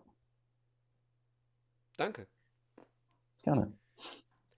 Wie bekomme ich jetzt den Übergang zum Kick-Tipp-Gewinnspiel hin? Ich weiß es nicht. Vielleicht aufgrund dessen, dass wir jetzt den 19. Spieltag abgeschlossen haben, zumindest vorerst oder beziehungsweise den 19. Spieltag hinter uns gebracht haben in Form vom MSV. Aber mit Blick auf die Tabelle gibt es, glaube ich, noch zwei Partien, Micha, denn dort ist noch nicht aller Tage Abend. Ich weiß, wir haben mit Mike geschrieben, noch eine Partie zu tippen. Ich habe jetzt aber gerade die Tabelle offen. Mhm. Und da stelle ich fest, dass Magdeburg 18 Spieler hat, dass der FSV Zwickau 18 Spieler hat, der Hallische FC und der SVW in Wiesbaden. Also vier Teams, demnach. Also Magdeburg-Zwickau fehlt auch noch, ja? Das Spiel. Ja, müsst, also vier Mannschaften mit 18, äh, mit 18 Spielen, demnach also noch zwei Partien offen. Und das bringt natürlich ordentlich Stimmung hier und äh, Spannung mit auch rein ins Kicktipp-Gewinnspiel. Wir blicken mal ganz kurz ein wenig darauf. Und zwar erwähnenswert diesmal. Der Coach Oliver, der ist 13 Plätze hochgegangen. Der Peter 1902 ist 22 Plätze hochgegangen. Der MSV Olka Volker 24 Plätze hoch auf 34. Dann haben wir noch den Wedau-Wemser. Ich denke mal, damit ist der Michael gemeint. Der hat hier mit mehreren Namen sich angemeldet. Der Wedau-Wemser. Sensationell. 14 das ist der Nico. Plätze, das ist der Nico wahrscheinlich. Ich könnte ja jetzt gemein sein und könnte sagen, das ist der Kevin, aber das bin ich nicht. Dann haben wir den Masse Sprint, der ist neun Plätze runter. Den Ketuta, der ist acht hoch. Kiwi Hut oder Sahat, äh, elf Plätze hoch. Sascha Kleinpass alias Little Pass, sechs Plätze hoch. Kellerkind, 13 Plätze hoch. Und dann gehen wir mal so in die Top 15, beziehungsweise den 16. können wir auch noch erwähnen. Das ist der Possi Bär, der ist 21 Plätze hoch. Also, 15. Platz Zebra, 13. geteilter Platz. Einmal der Darkmann, dann der Buchholzer 1969, der Rauschi auf Platz 12, Sense 47, das ist wahrscheinlich eher der Nico. Der ist auf Platz 11 und dann die Top 10. Erik, ja, 19, Erik 1902, der MSV Görzi, sieben Plätze hoch auf Position 9. Dann, man darf es nicht glauben. Liebe Leute, was ist los mit euch? Aber der, nur der RWE ist in den Top 10 auf Platz 8. Silent Bob 1902 auf Platz 7. Dann hier unser guter Kumpel von mir und dem Micha, der Walter Frosch auf Platz 6. Äh, Kennst du den übrigens, Nico? Walter, Walter Frosch? Frosch, ja klar. Mit den, mit den Kippen im Stutzen? Ja, klar. Also, wie oft äh, das Video im Bus rumgegangen ist. Legende. ja, Weltklasse-Typ. Sensationell. Der Weinpapst auf Platz 5 und wir haben gerade noch mit ihm geschrieben. Kollege Mike, 1902 Mike, unser Mike, auf Platz 4, ein Platz runtergegangen, also aus den Top 3 rausgefallen, ärgert sich grün, schwarz und orange auf seiner äh, Stirn. Und ja, lieber Mike, du hast richtig alles zusammengefasst, beziehungsweise nur halb. Ein Spiel gibt es noch und du hast aktuell zwei Punkte Rückstand auf Platz 2 und auch auf 3. Es gibt aber allerdings noch ähm, zwei Spiele, so wie ich gerade festgestellt habe. Deswegen auf jeden Fall nochmal nachjustieren. Unter anderem spielt ja morgen dann Wehen gegen den Hallischen FC. Und die Top 3 äh, komplettieren dann halt der Schimanski zusammen mit dem Prinz Poldi auf Platz 2. 236 Gesamtpunkte und man kann ihm ja noch nicht ganz gratulieren, Micha. Aber es ja, sieht sehr, sehr, sehr, sehr, sehr, sehr, sehr, sehr gut aus, dass Zebrahimovic ein niegelnagelneues Auto gewinnt. Oder den Song. Oder den Song, genau. Ein niegelnagelneues. Äh, nein, da schauen wir mal, was wir so im Petto haben. Du sagtest ja schon, der dritte gewinnt das ähm, Buch vom Tornado, glaube ich, war es, ne? Richtig, auf der Kippe. Genau, Michael Tönnies, Punkt, äh, genau. Und äh, Platz Nummer zwei, lassen wir uns was einfallen, genauso wie Platz Nummer eins. Wir sind da in ja, versprechenden, vielversprechenden ähm, Gespräche mit dem einen oder anderen Ex-Profi, dass er doch vielleicht hier noch so einen Preis reinkloppen könnte, vielleicht sogar signiert. Hier, Zwinker, Zwinker. Schauen wir mal. Und das soll es dann halt auch mit Kicktipp Oder gewesen Meet sein. and Greet. Meet and Greet. Ja, im, im Wäldchen. Meet and Greet im Wäldchen. Irgendwie sowas. Das lässt, lässt sich ganz einfach verwirklichen. Ja, sowas, sowas wäre super. Und ähm, Gebe ich Ja. sogar ein Bier aus. wenn das nicht mal eine Einladung ist, dann, dann weiß ich auch nicht. Liebe Jetzt haben wir Leute, schon wieder das Falsche gemacht. Äh, äh, Nico, erstens, das Trikot sollst du nicht hier verschenken, das sollst du mir schicken. Zweitens, ein Bier trinken können wir besser zu dritt, als das zu verschenken. So. so, wir auch gerne machen. so ist das hier. Und deswegen nochmal Aufruf, liebe Leute. Jetzt, ja, nach den beiden Spielen werden wir nochmal einen Kassensturz machen. Wir setzen das Ganze hier auf null Punkte zurück, denn in der Rückrunde geht es wieder bei null los, wie ich gerade sagte. Anmelden, anmelden, anmelden und dann kann hier jeder wieder am Start sein. Kostet nichts, tut nicht weh, also nur einfach registrieren, anmelden und dann sofort den ersten Rückrundenspieltag mittippen und am Ende der Saison spannende und tolle Preise gewinnen. Nico, du kannst mit einsteigen zur Rückrunde. Es gibt als ersten Preis ein Meet and Greet mit Gino Lettieri zu gewinnen. Ah, geil. Schon lange nicht mehr gesehen. Freut mich. Genau, dann können wir ihn auch mal auf die neue Kategorie Sieg oder Gino ansprechen, was er davon hält. Wahrscheinlich gar nicht ganz so viel, aber macht ja nichts. Ja, wir haben es gerade gehört, Micha. Vielleicht jetzt noch mal ein paar Produktplatzierungen an dieser Stelle. Nächste Woche der liebe Mike bei uns hier zu Gast. Unser Mike, der die ersten, ich weiß gar nicht, 50 Sendungen hier mit dieses tolle Format getragen hat. Äh, er wird natürlich hier komplett auf den Putz hauen. Er wird ausrasten, er wird analysieren, er wird alles auseinander zerpflücken und äh, bombardieren. Für dich, lieber Nico, ihr seid euch mit Sicherheit auch schon mal dieses Jahr begegnet, denn äh, er ist Trainer bei Fichte Lindfort in der Landesliga. Ich weiß, wir, wir treffen auch nochmal äh, aufeinander. Ja, genau. Perfekt. Und äh, dann beerbt er dich also in der kommenden Woche, freut sich darauf, mal hier hereinzuschauen und mit uns die Review gegen Osnabrück durchzuziehen. Gleichzeitig haben wir noch einiges im Petto in den kommenden Wochen, denn wir haben bekanntlich, der eine oder andere wird es wissen, vor knapp einem Jahr mit dem Michael zusammen und dem Mike äh, eine 90er, eine 2000er und eine 2010er Review aufgenommen. Insgesamt geht das Ganze, glaube ich, gefühlt, Micha, zwölf Stunden oder was weiß ich. Nein, nein, das sind Nein? 16 Stunden. 16 Stunden sogar. Mein Gott, Es war ich sind drei Folgen, insgesamt 16 Stunden. Wir haben über fünf Stunden über die 2010er Jahre gesprochen. Oder über sechs Stunden, glaube ich. sogar. Nico, einfach mal reinhören Wow. in die 2010er Jahre. Äh, Link folgt auf jeden Fall. Kannst du dir nochmal vier Stunden MSV aus den 2010er Jahren reinkloppen. Mache ich. Und Gespräch haben wir geführt äh, mit Phil Ofosso Aye. Genau. Und ja, dann werden wir das Ganze in Form von einer Inhaltsangabe, der Micha und ich nochmal zwischen Weihnachten und Silvester nochmal hier neu mit einbringen und neu vorstellen. Dann gibt es die große Silvestergala an dem Sonntag, aufgezeichnete Sendung mit ein paar Fans. Auch dazu schon mal der ein oder andere Aufruf. Ich bin auch schon mit dem einen oder anderen in Kontakt. Ihr könnt uns für die letzte Folge in diesem Jahr 2021 in Form der Silvestergala alles zukommen lassen. Außer vielleicht irgendwie ein Schlüpfer oder sowas, aber irgendwie gerne mal ein Gedicht oder äh, ein Lied, was ihr trällern wollt, oder einfach mal ein nettes Foto von euch und einem MSV-Spieler oder was weiß ich, malt uns ein Bild. Alles können wir hier mit reinpacken. Wir können den geilsten Shit machen. Also Aufruf an euch in den nächsten zwei Wochen. Schickt uns alles zu über unsere Instagram- oder Facebook-Kanäle. Könnt ihr uns dementsprechend erreichen. Und dann geht es auch schon weiter im neuen Jahr. Ich hatte es gerade angesprochen, werden der Micha und ich nochmal zwei Folgen Ennert seine Erben abdrehen mit einem News-Update, mit einem Transfer-Update, aber auch mit einer Review zur Hinrunde in Form von, wir bewerten die Abwehrreihe und das offensive, ja, Trio Infernale, hätte ich schon fast gesagt, aber die Offensivreihe dementsprechend dahinter und werden das Ganze dementsprechend beleuchten. Habe ich irgendwas vergessen, Michael? Du, ich glaube nicht. Also pickepacke voll. Schaut mal auf unsere Social Media Kanäle, da werden wir die Termine mit Sicherheit auch nochmal reinstellen. Äh, Mike hat schon Angst, dass er dem Druck nicht gerecht wird, auf den Putz zu hauen. Denn er sagt, er ist richtig gut drauf, auf den Putz hauen. Mal gucken. Ne? Ja. Und ähm, natürlich äh, werden wir die Termine auch über Twitter bekannt geben. Ich lese es gerade hier im Chat. Folgt uns auch gerne bei Twitter, at potbolzer. Genau. Aber es wird natürlich auch spannend sein, wenn der Mike da sein wird, denn am Ende des Tages hängt es ein bisschen davon ab, wie spielt der MSV in der kommenden Woche gegen den VfL Osnabrück. Stimmt. Wir hatten gefragt, wie schneidet der MSV am Ende der Saison ab? Und es ist ein richtig enges Dingen geworden. Die Frage, steigt der MSV ab? 51 Prozent sagen ja. Jetzt bin ich gerade ein bisschen verwundert, weil bei mir spuckt er aus 51 Prozent ja und 48 nein. Ich hatte gar Ja, ist keine. ein, ist ein jemand Rundungsproblem, glaube ich. Ja, perfekt. Und ähm, ja, da haben einige Leute mitgemacht, also 93 hier sozusagen an der Zahl. Vielen Dank dafür. Also es ist sehr, sehr ausgeglichen. Halten wir es mal so fest, um jetzt nicht zu negativ äh, zu sein.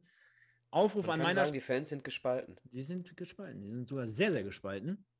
Und trotzdem fettes, fettes Dankeschön an euch da draußen. Alle haben sich korrekt verhalten.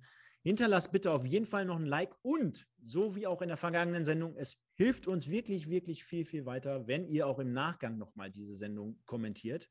Muss ja nicht immer ein Riesentext sein, sondern vielleicht einfach nur mal das ein oder andere Statement. Aber Micha, wir haben natürlich auch Riesenfans da draußen, die nehmen sich wirklich meistens sogar noch fünf bis zehn, 20 Minuten Zeit und äh, hauen dann eine ausführliche Review rein. Also vielen, vielen Dank auch an dieser Stelle. Und ja, meine beiden Kollegen hier an dieser Stelle heute Abend. Einmal der Micha, wie immer sachlich, fachlich top und der Nico in Form von, dass er uns heute mal so ein bisschen was aus dem, aus dem stillen Kästchen, aus dem Kämmerlein so präsentieren konnte, wie es sich mit der Situation beim MSV gerade so aktuell auch Bezug auf einen Spieler auswirkt, was das Ganze mit einem macht, wie er das ganze Spiel gestern gegen den SC Verl wahrgenommen hat.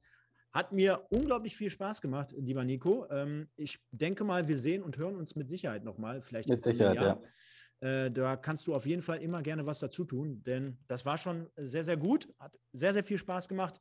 Euch gebühren jetzt gleich die letzten Worte. Der Micha fängt an und dann hat der Nico auch noch mal einmal Zeit, sich von seinen Fans und von seinen ja, treuesten Zusehern und Schauern zu verabschieden. Ich sage, kommt gut durch die Woche, bleibt auf jeden Fall gesund, abonniert unsere Kanäle, schreibt es in die Kommentare und dann hören wir uns nächsten Sonntag. Wenn ich sage pünktlich, dann meine ich eigentlich meistens immer 21.05 Uhr oder 21.10 Uhr. Aber ich sage es trotzdem, pünktlich an dieser Stelle auf diesem Kanal. Bleibt gesund, kommt gut durch die Woche und nur der MSV. Ciao.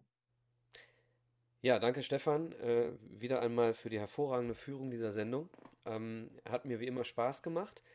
Nico, hast du einen YouTube-Account? Nee, ich glaube nicht.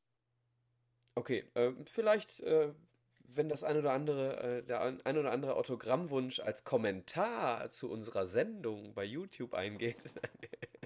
Das Ich ist will kein Problem. Kommentare sammeln, du weißt, ich will Ja, Kommentare gerne. sammeln. Äh, vielleicht antwortet euch zumindest der Nico ja mal auf euren YouTube-Kommentar. Aber ich glaube. Ich habe nämlich eine, eine, eine Gmail-E-Mail-Adresse und Dann ich glaube, ich mal automatisch beim YouTube Ja. angemeldet. Ja. Ganz genau. Also, wenn ihr mal eine persönliche Antwort von einem ehemaligen Duisburg-Profi haben wollt, vielleicht antwortet Nico euch ja unter dem Kommentar unter diesem Video bei YouTube. Ansonsten habe ich nicht mehr viel zu sagen. Nico, es hat mir richtig Spaß gemacht. Ähm, die Fans schreiben im Chat auch äh, Nico gerne häufiger, zum Beispiel. Also, äh, wenn es nach uns geht, darfst du gerne wiederkommen. Hat wirklich nicht nur Spaß gemacht, sondern war auch sehr, sehr fundiert und sehr äh, offen, das Gespräch. Das hat man auch nicht, äh, auch nicht so häufig. Nicht diese klassischen ähm, Spielfeldrandplattitüden. Welche hatten wir gerade am Anfang? Äh, ähm, das, das kann nicht. Was, Unser Anspruch kann sein. nicht unser Anspruch sein. Ja, also mit diesen Plattitüden kam Nico heute nicht um die Ecke. Dementsprechend vielen, vielen Dank für alles ähm, und liebe Leute, gehabt euch wohl. Ciao, ciao. Ja, ich bedanke mich auch. Äh, hat Spaß gemacht.